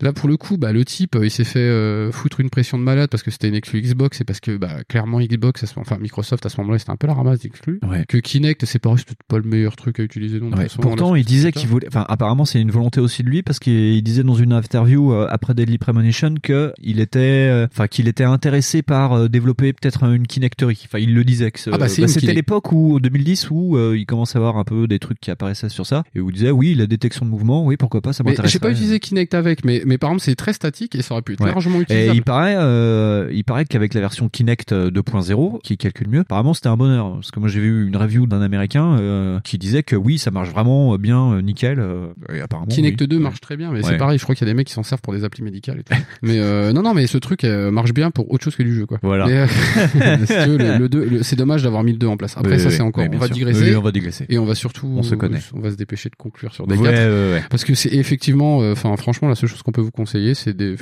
je sais C'est le- pas, euh, on, on serait pas hors la loi, on pourrait euh, vous le passer parce que on l'a acheté sur GOG, donc on n'a pas de Non, on n'est pas hors la loi, techniquement. Mais, Mais euh, oui, mais voilà, on va pas se permettre de faire ça. Voilà, parce non, qu'en non, plus voilà, le jeu est lourd, voilà, et puis bon, on est- fait quand hein. même, euh, Enfin, oui, c'est ça, c'est pareil, tu vois. Tu te dis, euh, putain, le jeu fait euh, près de 2 gigas. Et euh, en fait, il y a deux épisodes dedans. Tu fais, ok. Euh, non, non, non, Walking Ouais. Dead, euh, les jeux, euh, je crois que le jeu complet fait 2 gigas de mémoire. Ouais, ouais, c'est un peu euh, ça. La saison 1 fait ça, je crois. Je l'ai Ouais. téléchargé sur Steam, je crois que c'est ça. Et euh, tu dis, Ouais. putain, c'est moche, quoi. Non, mais euh, moi, ce que je retiens, c'est qu'il y a un, un côté euh, mise en scène. euh, mais déjà dans Deadly Premonition, tu vois que quand il y a des cinématiques, c'est bien mis en scène. Là, il y a un moment, il y a une scène de baston dans l'avion, donc dans les travées, où c'est vraiment chorégraphié. euh, en plus, tu joues beaucoup avec ta souris Ah pour, oui, ça, pour c'était faire. bien ça. ça fait vraiment une danse, ouais. Le mec avance dans les travées de l'avion Ouais, ouais. et il évite tous les obstacles, des valises qu'il remet en place. il doit éviter une nana, il la repose sur sa chaise. Ça fait, c'est pas du John Woo, ça fait un peu de Jackie Chan dans l'idée, tu sais. Ouais, je vois ce que tu veux dire, On lui lance un truc, il l'attrape, il le range, il ferme le rangement, Et puis il s'assoit, il relève euh, la tablette, euh, voilà. C'est- euh, non, puis c'est vachement dynamique, c'était cool. hein. Moi, j'ai trouvé ça cool. Après, euh, c'est pareil, oui, c'est un gameplay hyper limité. Mais euh, c'était pas pour ça que tu l'avais pris le jeu au départ. Tu vois, Non, c'est non, parce que t'as envie de te Voilà. jouer à un truc narratif qui va te raconter une histoire. Bon, pour le coup, Puis euh, là, bah, c'était vraiment pour faire une optique euh, les jeux de souris sur la Ah sur mais moi, moi en fait en toute bonne foi, hein, n'ayant pas eu d'infos dessus plus que ça, j'ai juste su qu'il était sorti. Pour, moi il était complet. Donc euh, comme je suis un âne, j'ai pas vérifié. et euh, bah, je me suis fait enfler de 11 balles. Parce que, voilà. Mais euh, mais voilà. Donc euh, petite découverte du jeu Swery. Voilà, mais c'est bien euh, plus de musique parce que dans Deadly Premonition il devait y avoir quatre musiques. Là il y a plus de musique, c'est plus étoffé. T'as des musiques un peu plus jazzy, un peu plus funk. C'est vraiment, Ouais. c'est vraiment euh, les Japonais ou enfin les Japonais, les gens qui ne sont pas américains qui rêvent des États-Unis. Nous on aurait pu faire pareil. Tu vois, tu fous du funk, tu mets euh, du punk Ouais. un peu irlandais parce que t'es à Boston, tu vois. euh, T'as des musiques marrant, jazzy. c'est voilà. marrant cette musique parce qu'en plus c'est c'est vraiment une thématique de l'émission parce que en plus on a oublié d'en parler de Daily Premonition. Mais il y a de la musique, elle est sympa. Oui. Elle est très répétitive parce qu'elle est très, très utilisée bizarrement. Oui. Et surtout en fait elle est très forte. Voilà. C'était juste la petite Voilà. sur Daily Euh. Ça c'est encore un autre défaut. Bon, on pourra en parler des heures de Daily, Voilà. ça c'est clair. Euh, bon, je pense qu'on a plus trop rien à dire Non. sur D4 à part que c'est un formidable gâchis. C'est un formidable gâchis. En plus, il doit avoir d'autres formidables gâchis. C'est un peu comme euh, notre cher Scalebound. Tu sens qu'il s'est passé des trucs, mais qu'on n'en saura jamais rien. Ah, euh, Scalebound, c'est une autre forme de gâchis, ouais. Oui. Non, mais il s'est passé des trucs. Et alors, qui c'est qui s'est mis la pression? Est-ce que c'est Access qui a mis la pression sur son cofondateur? Est-ce que c'est Xbox qui a mis la pression sur tout le monde? Est-ce que c'est Swery qui est parti en torche? Parce que ça peut arriver. Parce qu'on en a vu des développeurs japonais Partir faire des burn, burn-out. euh, voilà. On ça peut jeu tout. Voilà. euh, Enfin, euh, je suppose qu'il y a quand même une application de Microsoft, vu que c'était quand même pas mal un moment de galère pour Ouais, eux, ouais, ouais. que euh, les, les types euh, avaient pas d'exclus, que c'en est une des rares. Ce qui a l'air de s'être passé, c'est que les types savaient pas ce que c'était comme jeu, surtout. Peut-être Parce bien. que ça ressemble à ça. Les mecs ont dû le découvrir, ont dû se dire ah putain la vache.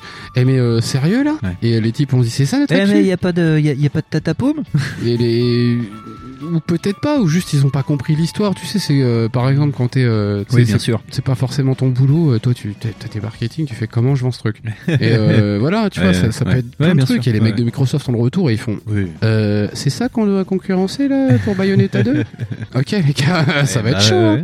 Donc, Voilà. non, on, verra Donc, je bien. trouve que c'est un peu un gâchis parce qu'en plus sans être un grand jeu ça aurait pu être un, un jeu Ouais. narratif sympa quoi Non mais tu vois c'est comme les créateurs de Resident Evil qui lâchent qui crachent la Valda 15 ans plus tard en disant que oui ils avaient joué à in the Dark peut-être qu'il faudra euh, Oui, 15 ans à soirée pour qu'ils disent Voilà. voilà, voilà ce qui s'est vraiment passé et oui que- mes influences sur Deadly Premonition c'était euh, Twin Peaks alors Peut-être- qu'il le voilà, dit c'est que ça. c'est pas on Twin aura Peaks. le on aura le fin mot Voilà. qui sort peut-être dans 15 ans Voilà c'était un peu court sur D4 mais de toute façon le jeu est court Ah, on s'en Euh, excuse d'avance, mais le jeu, c'est, enfin, c'est pareil, le jeu, j'ai pas envie de dire ça. Parce que c'est vraiment une partie de jeu. C'est une partie de jeu, ouais. Parce qu'en plus, c'est vraiment architecturé comme ça. C'est-à-dire que t'arrives à la fin des épisodes, il y a encore un cliffhanger. Mais, oui, mais ça, c'est la, c'est la recette soirée, c'est qu'il va te faire un vrai cliffhanger comme il a fait pour Daily Premonition, c'est relancer l'histoire avant de lancer le générique Ouais. de fin, vu que Enfin, c'est des Là, épisodes. pour le coup, si tu veux, c'est le joueur qui se fait avoir, quoi. Donc, ah euh, oui, non, mais totalement, ouais, totalement, on a bien été, bien été eu. Ouais, ouais. Donc on va conclure, on va parler juste 30 secondes de Swery maintenant. Swery, ce qu'il fait depuis qu'il a créé White Halls Incorporated. Donc il a lancé un Kickstarter, euh, c'était pas un Kickstarter, enfin il avait fait un, un premier crowdfunding pour un nouveau jeu qui s'appelle The Good Life, euh, qu'il a loupé il y a 6 mois, qu'il vient de relancer,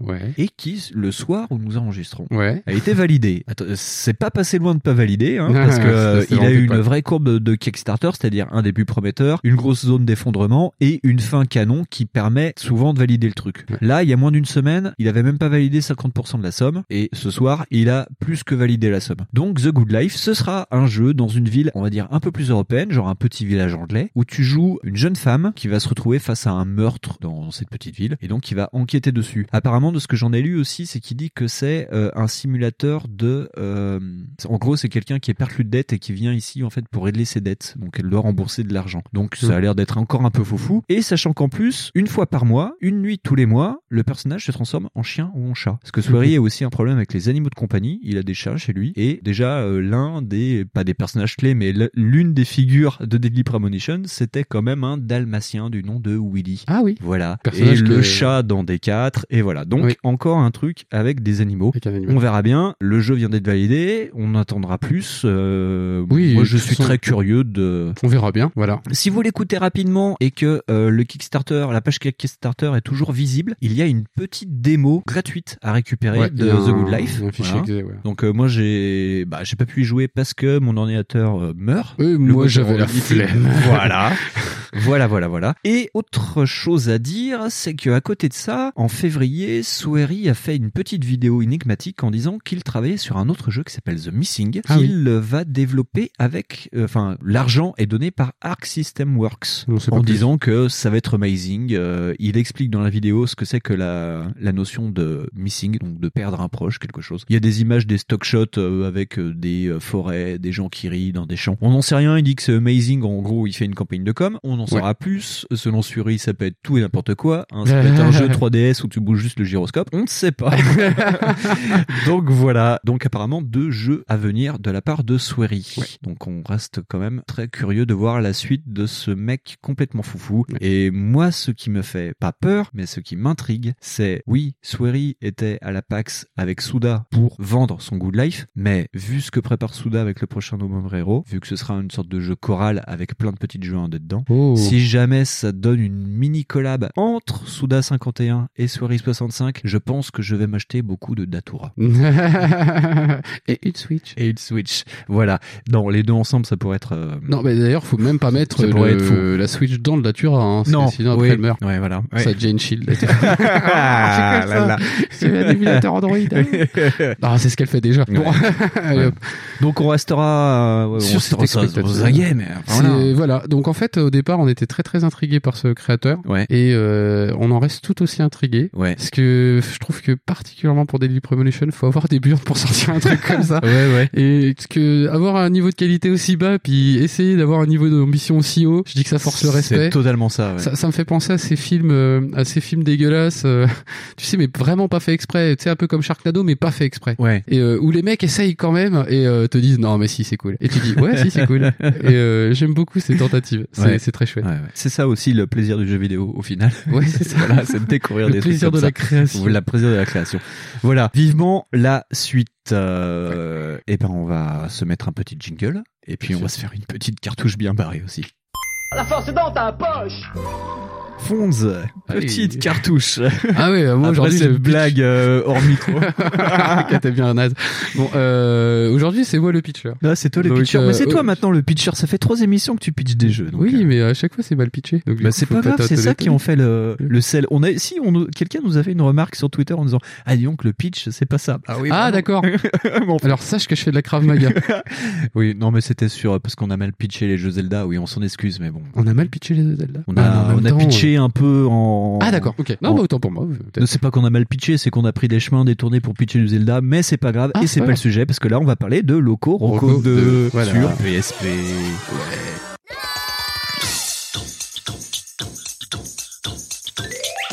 Alors, Loco Roco 2. Euh, pff, voilà, résumer ce truc-là. Euh, c'est une espèce de bonbon enrobé dans un emballage de sucre avec un autre paquet de guimauve autour. Raconté Alors, euh, par mon fils. euh, ouais. Mais par le deuxième, celui qui a 3 ans. Voilà, voilà. Raconté par un tout petit enfant, mais qui serait genre, euh, mais vraiment, vraiment archi, archi dobé de sucre. c'est. Avec une musique proche du Teletubbies à la japonaise. Alors, sache avant toute chose que j'ai bien accroché. ah non, mais elle est géniale la musique. Alors, euh, pour, euh, on va, on va, euh, bah tiens, bien pitcher une fois. Vas-y. C'est donc en fait, euh, bah, on- on interprète interprète. Oui, nous On interprète un petit loco. Donc c'est une espèce de petit personnage rondouillard, un petit peu euh, qui ressemblera à une espèce de moitié de barbe à papa. Oui, c'est vrai. Qui, euh, qui, qui serait tout, comment dire ça? Tu sais, qui serait tout mou. Oui. vraiment, t'es une espèce de bonbon. Enfin, Proche de la pâte à modeler. c'est ça, t'es une espèce de truc rondouillard un peu bizarre. Une sorte de slime Et, avec euh, des plumes. Des plumes. Oui, parce que c'est une sorte de petit piaf au final. Je sais pas. écoute, Ah. écoute, on en fera des discussions après, si tu veux. Donc en fait, t'as une espèce de, de petite créature qui vit dans un monde un petit peu, bah, qui est tout un peu comme lui, c'est un Oui. peu tout rond et coloré. Et euh, là, euh, il y a des méchants qui arrivent. Oui, Donc, ça s'appelle comment les- déjà Les Mojas. Les Mojas, c'est des espèces de locoroco volants, mais avec euh, des dreads. Ouais, c'est- leur C'est- ça comme Alors- des poulpes, ils sont tout noirs. Voilà, voilà. Alors dans le premier, ils étaient déjà venus, et puis euh, donc du coup, votre planète, elle avait collaboré avec vous parce que parce que du coup, comme ça, elle permet de changer la gravité, donc l'inclination. Vu que t'es une petite boule. Voilà, donc du coup, tu peux monter, descendre, ça, voilà. Et donc dans le 2, euh, c'est reback. Tu vois, c'est comme dans Indépendance d'air et Surgente. Ils reviennent. Ils quoi. reviennent, ils sont encore plus méchants. Voilà. Donc le méchant du premier, il revient, tout ça. Enfin, Ouais. Je crois que c'est le méchant du premier, je suis pas sûr. Parce que j'ai pas compris l'histoire. Non, réellement, par exemple, si ça, ce truc-là est mal pitché, faudra pas nous demander à nous. C'est plutôt normal. aux créateurs du Oui. jeu qui prennent énorme. Euh, Japan Studio, c'est les mecs euh, qui étaient aussi derrière euh, What Did You Deserve This, My Lord. Ce qui est pas du Voilà. tout étonnant. C'est et, euh, et- et du coup, attends, je vais essayer de finir le pitch. Vas-y. Et, et du coup, euh, bah, c'est rebelote, il recommence et il faut qu'il Ouais. le monde des méchants Moja. Voilà, Voilà. je finissais. Non mais tu as raison. Donc, mais, euh, mais alors, qui oui. sont les les piou piou Comment les Les oui oui Les oui oui. Écoute, Les je oui ne sais oui. pas. Écoute, écoute, j'ai l'impression que c'est des locataires. les oui oui, c'est des des sortes de de petits trolls. Oui, c'est des personnages un peu sylvestres. Voilà, ouais, c'est des, des petits bonhommes. alors ouais. euh, pareil, petit disclaimer aussi. Si quelqu'un a des vraies précisions sur le scénario de Loco Roco, il sera bien gré de nous les préciser parce Ouais. qu'en fait, euh, on n'a pas tout compris de l'histoire. Non. Mais c'est pas tellement l'importance que c'est un jeu. euh, c'est comment ça s'appelle ça? C'est un peu un jeu euh, qui est vachement euh, sur le gameplay. Oui. C'est euh, donc, je disais tout à l'heure que la Terre participait en fait pour le, le sauvetage Voilà, de, de la planète. ouais, ouais. C'est parce qu'en fait, elle fait pencher le truc. Et quand Ouais. en fait vous penchez, enfin, c'est vous qui dirigez ce penchement, avec cette les deux cette inclinaison. cette inclinaison, merci. Avec les gâchettes. Avec euh, les gâchettes de la, de la PSP. de la PSP. ouais. Ou de la PS4, parce que c'est jouable Ah oui, PS4. oui, il est sorti en 2017 sur PS4 et en 2008 sur PSP. Ouais, ouais, parce que même Sony fait du backlog. Et, euh, et, et du coup, en fait, vous, vous inclinez votre vue, votre, euh, comment s'appelle, Votre- euh, votre plan. Et euh, parce que c'est un jeu qui se joue, euh, comment dire, sur un plan 2D, un For- peu comme, oui. comme Mario. quoi. Ça joue sur la force cinétique. C'est-à-dire Voilà. qu'en lui-même, le Locoroco n'avance pas. Non, non, non, voilà, il, il descend ou il monte, enfin, il, Oui. il suit la gravité, parce qu'en plus, Voilà. c'est en vectoriel et c'est, ça Ouais. gère de la physique. Voilà. Et, euh, et c'est très simpliste. Mais, euh, mais c'est pas grave. Mais c'est très marrant. Oui. Mais du coup, en fait, donc, t'es obligé de parcourir le, le niveau, euh, Ouais. donc, en penchant d'un côté ou d'un autre, le plan du, de jeu. Tu peux faire sauter en appuyant sur les deux gâchettes Voilà, en même temps pour faire sauter vers le haut. Excuse-moi. J'allais Euh, préciser, mais c'est Ah, pas. Non, mais c'est très bien, c'est très bien. Tu participes. Oui. c'est ben oui. voilà. Donc en fait, oui, euh, t'as pas que ces interactions-là. Effectivement, tu sautes. Il y a aussi Oui. une autre interaction, c'est qu'en fait, le Locoroco, en fait, euh, est une espèce d'unité euh, une et plusieurs. Oui. Dans le sens où euh, quand tu avances dans le jeu, tu vas choper des fruits qui vont te permettre de grossir. Tout à fait. Donc et c'est pareil si t'appuies sur le bouton rond. Oui. À un certain moment, tu oui, oui, genre je dis n'importe quoi. Mais non. Et, euh, mais c'est vrai que comme ça, on pourrait croire que je dis n'importe quoi, hein, que c'est pas un vrai jeu, mais c'est un vrai jeu.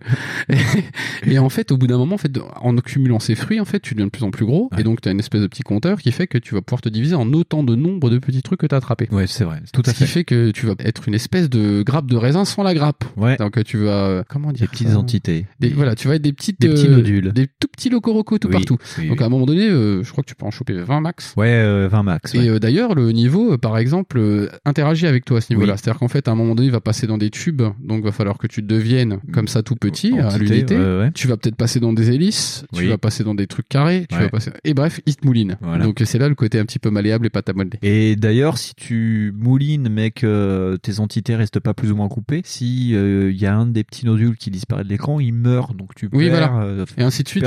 C'est pareil. Donc t'as les mojas, tu t'en as quelques-uns dans les Oui. niveaux. Et s'ils te mordent, ils te mangent, bah ils te, Oui, mangent, vrai, une, ouais, ils te ouais, mangent c'est une partie. Tu vois. Si par exemple tu marches sur un de ces pics, bah t'en perds un. Tu peux les récupérer, mais Tu les euh, faut y aller très vite. Mais parce que en fait un locoroco c'est pas très rapide. non, Vu non, que ça non, roule déjà, Ça donc roule, ouais. ça a pas de patte. donc déjà voilà. Et euh, alors tout ça dans une ambiance très très bon enfant, limite drogue. parce que Ah ben, vous entendez la musique derrière. Enfin, j'ai mis de la musique euh, Voilà. sur ça. euh, voilà. Et euh, c'est, euh, moi je trouve ça très marrant. Je, je trouve ça, euh, comment dire ça, c'est très joyeux. Ouais. Je, je trouve que c'est rigolo. Et euh, donc les personnages pareil chantent. Oui. Alors euh, on va essayer de faire euh, le, le jeu des parallèles avec le premier parce que euh, en fait ils sont très très similaires. Ouais. Je sais plus si dans le 1 euh, on avait le choix, mais dans celui-là par exemple on a plusieurs persos. Ouais. Enfin on a plusieurs locoroco. De couleurs Et différentes. Donc de couleurs différentes qui chantent différemment. Ouais. Et, avec euh, des styles musicaux différents. Voilà. Et c'est pareil, les mojas sont introduits par une espèce de musique un peu jazzy, Ouais, ouais. euh, un peu tribal. Et c'est très sympa, la musique Oui, est cool. ça se catte un peu. il- Oui, voilà, Ouais, c'est ça, c'est ça se catte. Euh, Enfin, ça se catte un peu, oui.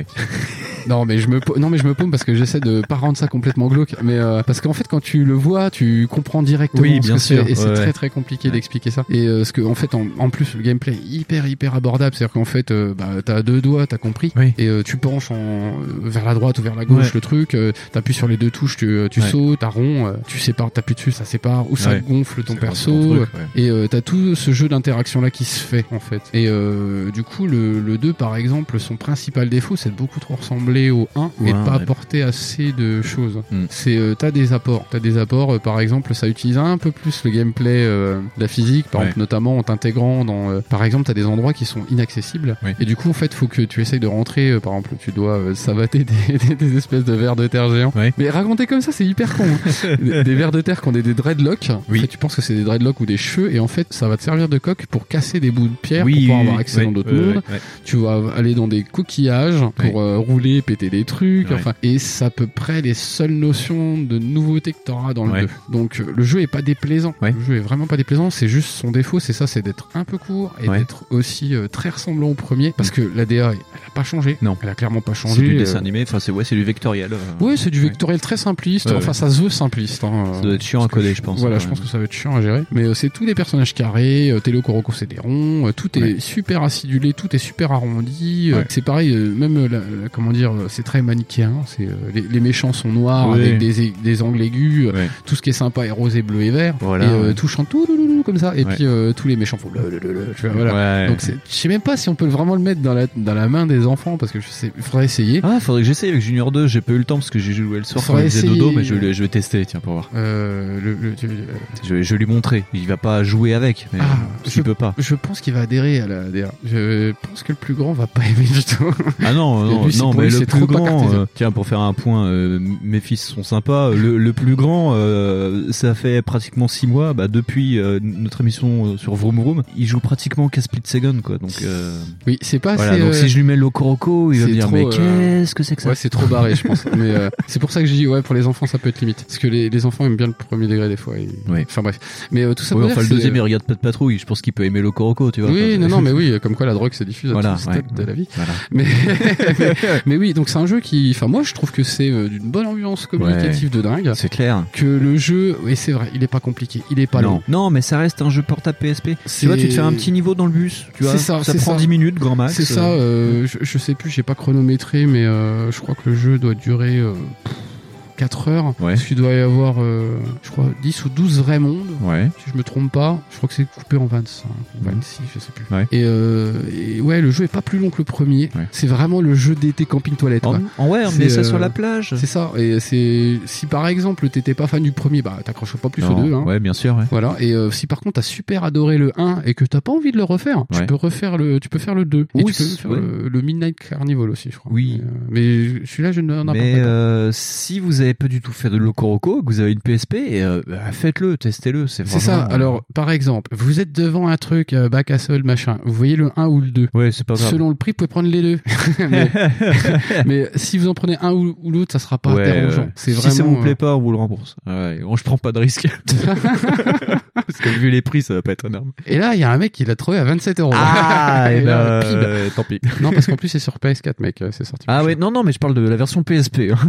Non, mais moi, je dis, voilà. euh, Ouais, c'est, ouais. Franchement, le, je sais même pas s'ils sont pas vendus en bundle sur PS4. Ah, peut-être. Mais euh, comment dire? Ou attendez un PS Plus, ça à tous les coups, ça va popper Ah en oui. PS Plus. Ah bah ça en PS Plus, et c'est- bah typiquement testez-le en PS Plus. Voilà. Si jamais ça sort. Et euh, moi je trouvais ça super bananant, je trouvais ça rigolo. Ouais. Euh, C'est ouais, ça met des bonnes vibes. Je trouve ça rigolo. C'est clair, t'as passé une journée de merde, tu joues à ça, mais t'as la patate quoi. C'est feel good. Ouais, c'est feel Ouais. good, ouais, comme euh, voilà, chercher le mot, c'est feel good. C'est franchement bonne petite XP. euh, ça m'a duré même pas une semaine, mais c'était cool. Voilà. Si vous aimez les jeux comme euh, Katamari Damacy ou les Patapons, c'est un peu dans le les même style, quoi. patapons, Ouais. ouais. les euh, pas ouais, parce que c'est un peu plus compliqué. Ouais. Mais c'est tous ces jeux un petit peu euh, dans une moindre mesure Tearaway. Ouais. Parce que Tearaway, je trouve ça beaucoup plus lisse. Ouais. Mais euh, ouais, c'est dans toute cette vague de jeux un petit peu Happy Few machin. euh, c'est assez cool. Ouais. Franchement, moi j'ai trouvé ça génial. D'ailleurs, quand je t'ai proposé le Coroco, euh, devant moi j'avais la boîte de Patapon. Et tu vois, j'ai tapé le mauvais nom. Mec, ah, j'ai confondu la licence. Ah merde, c'est con. Non, vraiment sympathique. En plus, ça va bien avec les petites cartouches qu'on fait. C'est- un peu what the fuck quand même. Ouais, ouais, ouais, ouais, bah, euh, et en plus, c'est un petit peu euh, un rapport euh, le lit nichon, parce que le petit bonhomme, il est rose et il est rond, voilà. Ah, ça c'est la fille, hein, d'ailleurs. dans- Oui, mais je joue avec elle. Ah, tu joues avec elle Ouais, je joue C'est celle le- qui a une musique un peu punk californien, enfin ce qu'on appelle le punk californien, la musique euh, de Ouais, Skater. Boy là. Ouais. Je joue avec le rouge. Ah, ouais. J'aime bien le rouge aussi. Moi Ouais, j'aime bien le j'aime bien le noir, puis j'aime bien le jaune aussi. Et voilà, tu vois. Parce qu'en plus, ils sont décrits euh, genre jeune dynamique, Ouais, voilà. garçon ouais, manqué ouais, et tout, c'est ouais. marrant. Non, si, c'est Ouais, ouais. franchement une petite ambiance feel good. Si vous trouvez ça pas trop cher, moi je dis euh, Ouais. foncez quoi. Foncez, foncez. Et euh, si vous aimez bien les musiques un peu barrées, écoutez, vous tapez le Coroco de OST ou le Coroco tout court, même OST, et euh, vous allez bien kiffer la musique, je pense. C'est Ah assez ouais, rigolo. C'est Ouais. pas compréhensible du tout, mais c'est tellement Non, rigolo. c'est pas grave, c'est du yaourt avec. euh, C'est ça, c'est du yaourt chanté par des barbes à papa. C'est Ouais. complètement drogué quoi. Par des enfants japonais d'ailleurs parce Ah, que le thème de bah, le thème du Lokoroko jaune le, le héros le Lokoroko sens vraiment que c'est une chorale de gamins qui chantent ça Ah, ils ont pris de la drogue chez Japan Oh Studio. d'accord, ok. Donc voilà, bah c'était très bien. Voilà, c'était très bien. Et dites-vous que c'est avec ce jeu que nous concluons les petites cartouches pour cette saison. Ouais. Donc voilà. Et vous avez de la chance, on aurait pu faire, un, je sais pas, un Senran ou un truc avec des nichons, mais ça, c'était plus hivernal, tu vois. On est, C'est plus pour dans vous le- réchauffer. On est plus dans, oui, le côté enfantin. Voilà. Donc euh, les petites cartouches, par contre, reviendront euh, l'an prochain. Bah ouais. Et ouais, parce qu'on est comme ça. Parce que bah peut-être un jour t'auras une Switch. Voilà, tout à fait. Allez, Oh, euh, on va se faire un petit jungle et, et puis nous allons passer à notre indéboulonnable éditeur de Fonds. Ouais. Messieurs, permettez-moi de vous souhaiter la bienvenue. Oh, il est 9h Asseyez-vous, mettez-vous à l'aise. Il est déjà 9h là Ferme ta gueule, toi, du con. Personne tuera personne On va se comporter comme Fonzie Et comment il est, Fonzie? Il est cool. J'entends pas Cool. C'est ça la puissance intellectuelle. Pas plus de les enfants. Fonds Oui. Éditeur Alors, éditeur, euh, édito. éditeur. Eh, t'as trouvé un nom d'ailleurs c'est Euh, non, pas trop. Ah, Mais, pas de euh, nom rigolo, possible j'ai pas. Non, parce qu'en fait, je sais pas. D'accord. Mais... non, Alors, j'ai pas été de, trop inspiré. de quoi vas-tu nous parler Et, euh, si, si, je peux, euh, si, je peux trouver un truc. Attention. C'est euh, les, les, les choses vous apparaissent plus proches dans votre rétro qu'en vrai. Oh putain, et en live, attends, il est trop fort et j'ai même pas fait de montage. Rendez-vous compte. Voilà. Et euh, donc, euh, c'est, je voudrais aborder un petit sujet rigolo, c'est la notion de rétro gaming en fait. C'est, euh, bah, c'est d'ailleurs, je voudrais remercier Winston pour ça, Oui. parce que c'est un peu lui qui m'y a fait penser et, parce que c'était très pertinent du Voilà. coup. Et donc moi, moi de ce fait, j'en ai parlé à fond. Et de ce fait, je voudrais remercier Docteur Nostal euh, parce que c'est à cause du dernier Breaking Max de l'année que j'ai eu cette idée. Donc c'est de ta faute qu'on Voilà. va patauger dans deux minutes. Voilà. Merci Docteur Euh, Nostal. voilà. Hein, hein, on te remercie pas. Voilà, donc en fait, euh, Bisous. euh, merde, c'est pas facile.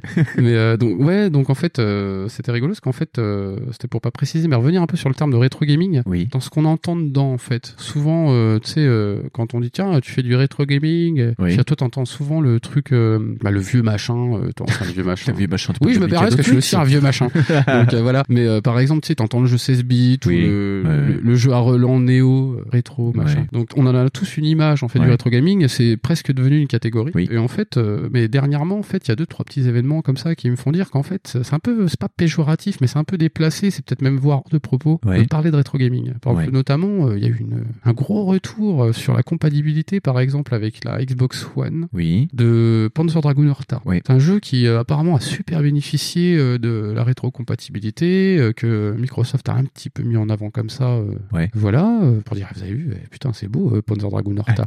Et d'ailleurs, sur Twitter, ça m'énervait beaucoup. Parce que je dis, mais sérieux, les gars, en fait, vous pouvez jouer sur d'autres consoles. Oui, voilà, ouais, ouais. voilà, bref, enfin, il s'était pas non plus notoire d'acheter une Xbox One pour ça. Ouais. Et donc, en fait, ça a aussi fait réfléchir sur cette notion-là de rétro gaming, en fait. Parce que le rétro gaming, du coup, euh, quand tu parles de jeux comme ça qui sont remis en avant, Oui. et pour certains, par exemple, là, il y a aussi d'autres, quand je parle d'autres événements, il y avait aussi, euh, il n'y a pas que Horta, mais il y a aussi, Oui. par exemple, la sortie qui est traitée comme des news régulières de, Oui, bah, de tout le, la ludothèque euh, SNK sur Switch. Sur Switch, ouais. Qui, ouais. euh, bah, pour à peu près tout ce qui est news, est considéré bah, comme une nouveauté. Mais c'est même même le problème se pose aussi un peu pour nous parce que par exemple regarde là ils ont sorti Burn Burnout Paradise, un jeu qu'on aurait pu faire, mais de ce fait, Oui, bah, est-ce qu'on est hors train de la hype ou est-ce qu'on est dedans tu, tu parles, Euh, tiens, par exemple, tu vois, tu abordes un, comment dire, un pan du truc qui est pas mal, c'est qu'en aucun cas, en fait, euh, je voudrais faire un débat sur la pertinence du remake, la distinction avec le remaster, euh, Oui, oui, oui. est-ce que c'est vraiment utile, les mecs, vous avez qu'à être là. euh, Non, non, non, bon, non, ça n'a aucun rapport. non, non, Moi, j'ai le, le droit de le penser, vous avez le droit de ne pas le penser. On peut changer d'idée aussi. Voilà, chacun son avis, c'est pas grave. C'est juste que sur aujourd'hui, en fait, on est quand même pas mal dans une euh, dans un marché, on va dire, un marché, dans un domaine où, euh, au final, euh, bah, dans tes nouveautés eShop, euh, par exemple, euh, comme nouveau jeu, toujours entre guillemets, Oui. bah tu peux avoir KOF 97 ou t'as Ouais. Metal Slug. C'est des jeux euh, bah, qui datent, Hmm. mais qui sont quand même considérés comme nouveautés parce que l'eShop, par exemple, aujourd'hui, euh, ça- ou alors c'est peut-être moi qui fais pas gaffe, mais aujourd'hui c'est Oui. moins considéré comme de la, v- de la virtual console que comme de l'eShop. C'est, on dit bah c'est sur Oui, eShop. oui, oui. Bah, D'ailleurs, tu me parlais, c'était qui Kamui qui avait cité un Oui. jeu en disant il vient de sortir sur et non pas il vient de Mais c'est- reparaître ou d'être porté sur. Voilà, Euh, c'est ça, mais c'est pas notoirement un abus de langage Non, présenté comme ça. Voilà, c'est C'est oui, c'était dans, pour, euh, dans les pour mœurs. ciné, ouais. Ouais, ouais. Et euh, où il parlait de King of Monster, où il disait bah tiens, euh, comme reco, je peux vous donner King of Monster, qui est un super jeu où tu détruis. Et en plus, il a raison. Oui, bien sûr, voilà. J'adore ses avis. mais mais, euh, oui, voilà, et il a raison. Mais en soi, qu'est-ce que maintenant tu vas pouvoir euh, différencier comme rétro gaming Voilà. Si toi, par exemple, sur ta Switch, bah tu peux jouer à tous les coffres du monde. Si tu peux jouer euh, à tous les jeux qui existent. Hmm. Sur ta Xbox One, si tu peux jouer à tous les catalogues, enfin à à tout beaucoup de jeux Xbox. à ton catalogue Xbox Ouais. 360. On parle pas de portage, hein, on parle Ah, d'amélioration graphique quand tu mets ta galette. Voilà, c'est juste, Voilà. euh, voilà, c'est ça. C'est, il y a pas de, voilà, c'est pour ça que je te dis qu'il n'y a pas de distinction avec la pertinence ou de la discussion des remasters ou par exemple, on pourrait euh, digresser sur euh, la pertinence d'acheter Shadow of Colossus comme je t'avais dit tout Oui, à l'heure oui, où il y a eu un vrai travail Oui, oui, oui. ou par exemple sur Silent Hill quand il est sorti sur Voilà. 360 où il était dégueulasse parce qu'ils avaient Parce perdu un peu. Ils avaient enlevé le brouillard. Voilà, ils c'était avaient pas tout. compris Ouais. que c'était un peu. Konami, ils ont pas compris. Je pense que c'est la boîte de Soudev qui avait. Oui, oui, oui, de- voilà, ouais. Mais bref, enfin tout ça pour dire que Ouais. voilà, c'est pas une histoire de traitement, c'est une histoire Non, de non, vraiment non. comment nous aujourd'hui on le traite Oui. et qu'en fait aujourd'hui dire du rétro gaming c'est clairement de l'abus de langage Oui. parce que euh, qu'est-ce qui empêche aujourd'hui un éditeur de dire hey les gars regardez eh, ça ressemble pas un peu à Super Protector ça? Eh ben regardez on vous le sort sur l'eShop et dans le calendrier il est considéré comme nouveau Et, Comme une sortie, ouais. et voilà et la Switch par exemple alors c'est pas pour lui en mettre sur la gueule mais par exemple la Switch a été pas mal le, le paravent de ce truc là c'est-à-dire qu'en fait elle a pris plein clair. de portages d'autres consoles Oui. comme ça euh, par exemple la Wii Ce U qui a grossi le line-up de lancement de Switch, c'est les collections SNK quand tu regardais. Ouais, il y a aussi, Ouais. il y, a, il y a ça, je parle de l'eShop, mais ouais, effectivement, il y a ça. Il y a, euh, moi, je pensais là, comme ça, de tête, à tous les portages Wii U. Oui, qui, aussi, oui, coup, aussi. euh, Voilà, là, t'en fais du rétro gaming finalement, parce que tu joues à un jeu sur une console qui est déjà morte. Voilà. Enfin, qui vient d'une console déjà morte. Oui, oui. Mais euh, donc, du coup, je trouve que comme la, la frontière, elle est super, super plus aussi étanche qu'avant, parce qu'en fait, euh, le rétro gaming, du coup, c'est quoi? Il y a une date Est-ce qu'il y a une date de péremption, en fait Alors apparemment, les mecs de la case rétro considèrent que c'est 10 ans à partir de maintenant. Ouais, y 10 a ans en de- arrière. Ouais, mais ça, c'est toi qui le considères à leur titre. Enfin, ils le considèrent eux-mêmes. Oui, enfin c'est comme ça. C'est Oui, c'est arbitraire, quoi. Voilà. C'est 10 ans avant, donc là on est en 2018. Ils considèrent que le rétro comme. Ouais, mais voilà, tu vois, par exemple, la question, elle est là. C'est si ce jeu il ressort là comme Oui, voilà. Windjammer, par Oui, exemple, Windjammer, oui, un jeu qui avait pas eu une grande, grande, euh, un grand succès, bah en même temps techniquement parce que bah ça coûtait méga cher. Bien sûr, bien et sûr. que et, et parce que en plus sérieux, franchement, un simulateur de frisbee. Enfin, non, mais c'est un jeu qui a eu des compètes, qui a été marketé, qui. Voilà, et aujourd'hui, ce jeu, il est vendu comme une nouveauté. Ouais. Alors que C'est strictement. brandé de- comme un jeu indé. Voilà, hein. de ce que j'ai vu, le jeu a pas tellement changé. euh, c'est un petit peu scalé au niveau de la def, Ouais. mais c'est tout. Mhm, Il mhm. n'y a pas de différence de, de frame De de traitement, il ouais, pas de différence. Et euh, pourtant, ce jeu a été vendu comme neuf. Donc maintenant, comment on peut se permettre de dire ah bah je fais du rétro gaming Où commence le rétro, où finit le rétro Voilà, c'est ça. Et ça commence où Moi, pour moi, ça commence et ça finit pas. Enfin, euh, je Oui, veux oui, dire, euh, aujourd'hui, du moment où tu as une console qui va pouvoir te permettre de jouer à tous ces anciens jeux-là, ou pas, bah t'en fais plus du rétro gaming, tu fais juste du gaming. Ouais. Voilà. Oui, bien sûr. C'est comme là, euh, je sais plus, euh, je crois que c'est encore Clippers euh, qui joue en ce moment à Red Dead Redemption. Le jeu, il a 10 ans pratiquement. Et il est ressorti en rétrocompatibilité Xbox One X et apparemment il est super beau. Et voilà. Donc c'est plus du rétro gaming, c'est jouer un jeu. euh, Bah, et ça, c'est euh, ça, c'est marrant parce qu'en fait, euh, tu vois, par exemple, c'est. euh, c'est Ils l'ont une- fait pour Speed Second aussi. C'est une notion, c'est une notion qui n'existe pas chez les joueurs PC, tu vois. Ou alors sur des très très Oui, très très oui, vieux oui, jeux avec des vieilles vieilles bécanes. Oui, mais parce que nous avant. On avait le modding, on pouvait améliorer nos jeux tout seul euh, et euh, un jeu qui avait euh, déjà mal à la gueule, tu le modais un peu et puis il était super beau. Moi je faisais ça avec SWAT 3 euh, que j'ai poncé dans tous les sens. Tous les six mois je mettais un patch correctif pour qu'il soit encore plus beau et euh, oui le jeu était toujours euh, à l'avant-garde. L'avant-garde. À l'avant-garde. Euh, oui, ça c'est un petit clin d'œil. Un petit clin d'œil à des quatre, voilà. Mais euh, oui, oui, non, non, c'est pour dire qu'en fait, au final, euh, venir se, se prévaloir du rétro gaming, c'est aujourd'hui, ça devient de plus en plus euh, impossible. Ouais. Parce que de toute façon, t'es euh, t'es un joueur. quoi. C'est un truc marrant en fait. J'aurais pas cru voir ça en fait euh, sur console. Tu vois. Parce que tant sur PC, euh, c'est tellement un truc normal ouais d'avoir des mecs qui jouent encore à des trucs genre EverQuest. J'avais entendu qu'il y avait des types qui étaient encore sur des serveurs EverQuest.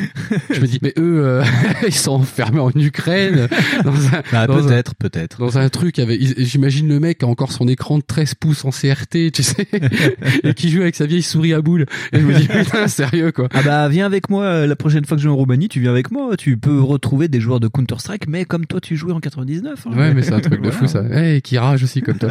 voilà, voilà. Donc tout ça pour dire qu'il n'y a pas de barrière entre les rétro gamers et les gamers, il y a juste des gamers en fait. Voilà. Voilà, voilà. C'était l'éditeur de Fonds, je crois que c'est fini. Enfin, Oui, c'est voilà, fini, oui. c'est fini. Non, je mais c'était content de mon petit effet de. C'était un petit point lucide euh, à savoir. Oui. euh, La question se pose. N'hésitez pas à discuter avec nous sur cette question. Pour vous, euh, où commence, où finit le rétro, et qu'est-ce que vous pensez de pas ces portages, mais de ces résurrections euh, qui sont considérées comme des sorties en temps. en Ah mais enfin, hein. euh, moi j'ai dit ça qui sont considérés parce que en fait ça devient de plus en plus le cas. Oui, oui, bien sûr. hein. Vraiment, je te dis, par exemple, le coup de Windjammer là, il m'est venu comme ça, mais Oui. c'est vrai, Windjammer a été rebrandé, revendu, il est sorti sur des supports euh, physiques Ouais, ouais. et euh, ils ont fait des, bah, pas des évos, mais des compètes. Il y a le WSL, je crois, c'est ça. Ouais. Et tu dis mais c'est un truc de dingue que ce jeu-là re- soit revenu comme ça sur la Bah scène ouais. et d'une force aussi prégnante comme Mais ça. là, tu vois, dans l'agenda des sorties Switch de ce mois-ci, je crois qu'il y a Garou, tu vois. Ce qui est totalement normal. Mais, euh, mais un Garou Mark of the Wolf, si t'as pas joué à ça, Voilà. t'as- loupé ta vie. T'as loupé ta mais, vie. mais, euh, mais oui, non, non, mais enfin, Oui. sans, sans parler de patrimoine, de pognon. Non, oui, oui, oui. C'est marrant en fait. On n'est pas coup. dans ces questions-là. Ouais. Voilà. Très bien. Eh bien, merci Fonds. Oui, et c'était, vous voyez, comme quoi des fois aussi les éditeurs de Winston, c'est pas mal. oui, bon, j'y suis pour rien. hein. Juste, euh, on- voilà, c'est encore une discussion de café entre nous deux. Voilà. Et ben, c'est sur ça qu'on va conclure cette émission. Vous avez vu, on a fait une grande partie sur Deadly Premonition et puis le reste est allé un peu plus vite. Voilà, j'espère que cette émission vous a plu. Ouais. Ça- là, par contre, on peut vraiment dire ce mois-ci que ça a changé un peu d'habitude. Qu'on- Ouais, ouais, ouais. on est parti dans des coins un peu inexplorés. Qui, que quoi, concou, que, que, que, que dire? Eh bien, euh, que euh, on n'est plus qu'à deux émissions de la fin de l'année. Que je voudrais juste aborder un petit truc rapide, mais on vous en reparlera entre deux émissions. On fera un- une petite virgule. Pour les un an de l'émission, on voudrait mettre en place euh, les Backlog Awards.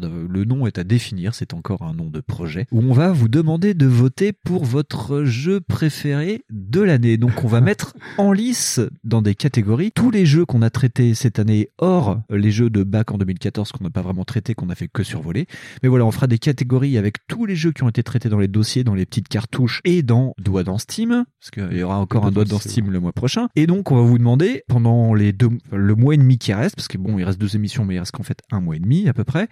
Euh, on va vous demander de voter et on se fera une sorte de Gotti backlog. Voilà, Euh, ça, ça, on va faire un battle royale. Et vous savez qu'on a quand même traité pas mal de jeux et des gratinés quand même cette année. Donc voilà, on voulait remercier aussi notre copain Rano, plus connu sur euh, Twitter sous le pseudo Cinédif, qui nous a invités dans son émission qui s'appelle Screenplay, où on a pu discuter de Mad Max. Ouais. L'idée de l'émission, c'est un portage euh, jeu vidéo, film, film, jeu vidéo. Enfin, c'est le rapport entre les deux. Donc là, on a parlé de Mad Max, donc on a parlé des quatre films, plus des jeux vidéo Mad Max. Pendant une heure, on en est très content. Euh, ça nous a permis de revoir les Mad Max. Ouais.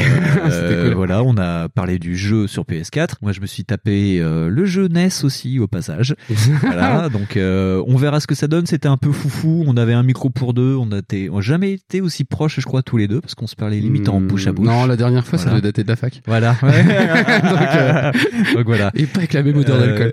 Mais- voilà. Donc Mais, on, euh, on remercie vraiment Rano, on s'est vraiment bien éclaté. Tu nous réinvites quand tu veux, c'était un plaisir. Et on vous invite à écouter Screenplay. Il y a déjà deux émissions avant. Il y en a une avec Clippers qui a parlé de Vendredi 13 et une avec Punky qui a parlé du rapport entre le film Faculty et le jeu vidéo Obscur. C'était très intéressant. Ah oui. Et passer derrière ces deux mecs qui sont quand même euh, pas mal burnés au niveau jeu vidéo, euh, nous à côté on est des petits joueurs, je pense. Ouais, ça a été plus YOLO. Hein voilà, voilà, voilà. Nous on sait qui c'est qui passe après nous et euh, bah c'est c'est encore un. Franchement- c'est- encore quelqu'un. hein. Ouais, et franchement, euh, ouais, on a l'impression d'être assis dans un avion Ryanair blindé. Ouais. C'est Ouais, trop fat pour nous, quoi. C'est clair. Voilà. oh là là. Voilà. On, on sait pas ce qu'on fout là. hein, mais on Ça- était très contents. c'est, euh, on n'a pas payé, on est venu. Voilà, on nous a invités, on a vu les lumières, voilà, bref. Donc merci beaucoup. Euh, je pense que cette émission va paraître euh, juste avant la nôtre. On va vous mettre un petit loin, un petit lien Bah, pour écouter. Voilà, ouais, ouais. C'est pas forcément pour nous écouter, mais c'est pour découvrir l'émission. Voilà. Ouais, nous écoutez aussi, Yeah, si vous êtes des fans complètement ouais, écoutés. On voudrait aussi vous remercier parce que bon, ça peut paraître peu, mais euh, il y a trois de nos émissions qui ont finalement dépassé les 1000 écoutes. Bon, ok, ça fait peu, mais nous on en est très contents parce que quand on a commencé, on était très content de faire 200 écoutes par mois, et là on passe facilement les 1000 écoutes, ce qui est une, c'est- petite, une- une petite victoire quand même. Voilà. Bon, on Euh, vous remercie surtout de nous suivre. on nous remercie de nous suivre hein, Nous et écouter. de nous écouter. Des- Et qu'il y a des gens qui disent Eh, mais en fait, c'est rigolo, c'est intéressant ce que vous dites. Wow, c'est surprenant euh, que de chemin parcouru en 10 mois. Ouais, c'est ça. Voilà. Fonds, où est-ce Oui. qu'on se retrouve sur les réseaux sociaux? Ah bah euh, Twitter, Facebook, euh, pas encore Instagram, euh, Google non Instagram faut pas déconner. Non, non, non, non. Pas Snapchat non plus. Non. J'ai oublié un truc là? Non, je crois que c'est bon. C'est parfait, c'est nickel. Donc sur Facebook, c'est Backlog le podcast. Ouais, voilà. Sur Twitter, c'est Backlog underscore le pod. Sur euh, Google ça doit être euh, Backlog Backlog podcast. podcast. Voilà. Ouais. Pour retrouver Fonds sur Twitter, c'est Necros24. Pour me retrouver sur Twitter, c'est Winston underscore Z. Ouais, j'ai réussi à le dire du premier coup Ouais, pour une fois. ouais. Faudrait qu'un jour Impressionnant. j'arrive à le faire aussi. Ouais, voilà. Euh, vous pouvez nous retrouver bien entendu sur Podcloud, sur Irvis. Vous pouvez nous écouter aussi sur Deezer. Euh, on passe, alors euh, il me semble de mémoire qu'on passe toujours sur Pod Radio le vendredi. Je sais plus à quelle heure sur le Je ne canal saurais bêta. confirmer, je ne saurais Voilà, mais voilà. Que dire d'autre? Ben non. Euh, ben oui, qu'on vous fera donc une petite virgule qui sortira d'ici quelques temps pour vous présenter les Backlog Awards. Le nom changera peut-être, mais voilà. Backlog Awards. Ben, N'hésitez pas à le retweeter parce que c'est quand même cool, hein. hein. Parce que euh, plus vous êtes nombreux, euh, plus on pourra élire un jeu de merde en Gotti. Voilà, Voilà, c'est Hein, ça. Trop fort. Euh, oui, eh, retrouvez-nous sur iTunes aussi. Mettez des gommettes sur votre écran. trop- et pas un peu aussi écrans. sur Deezer un peu? Mais si, mais je l'ai dit, ça Ah. t'écoute pas, t'es sur ton PC là. C'était pas moi. C'était pas moi. Tu Voilà, pas du tout. Hein bon, bon allez, sur ce, on va se quitter. on est à bout de souffle, il faut vraiment qu'on prenne des vacances quand même. Ouais. On se retrouve les mois prochains avec une émission qu'on espère totalement différente. Et pas pareil. Oh yeah. Et puis, on vous fait des gros bisous. Ouais, tchou-tchou. Ah, tchou-tchou, tchou-tchou. C'est la fin de l'année, on s'en fout, on dit tchou. Ouais. On fait des doubles tchou-tchou. Et voilà, même. tchou-tchou, allez, salut.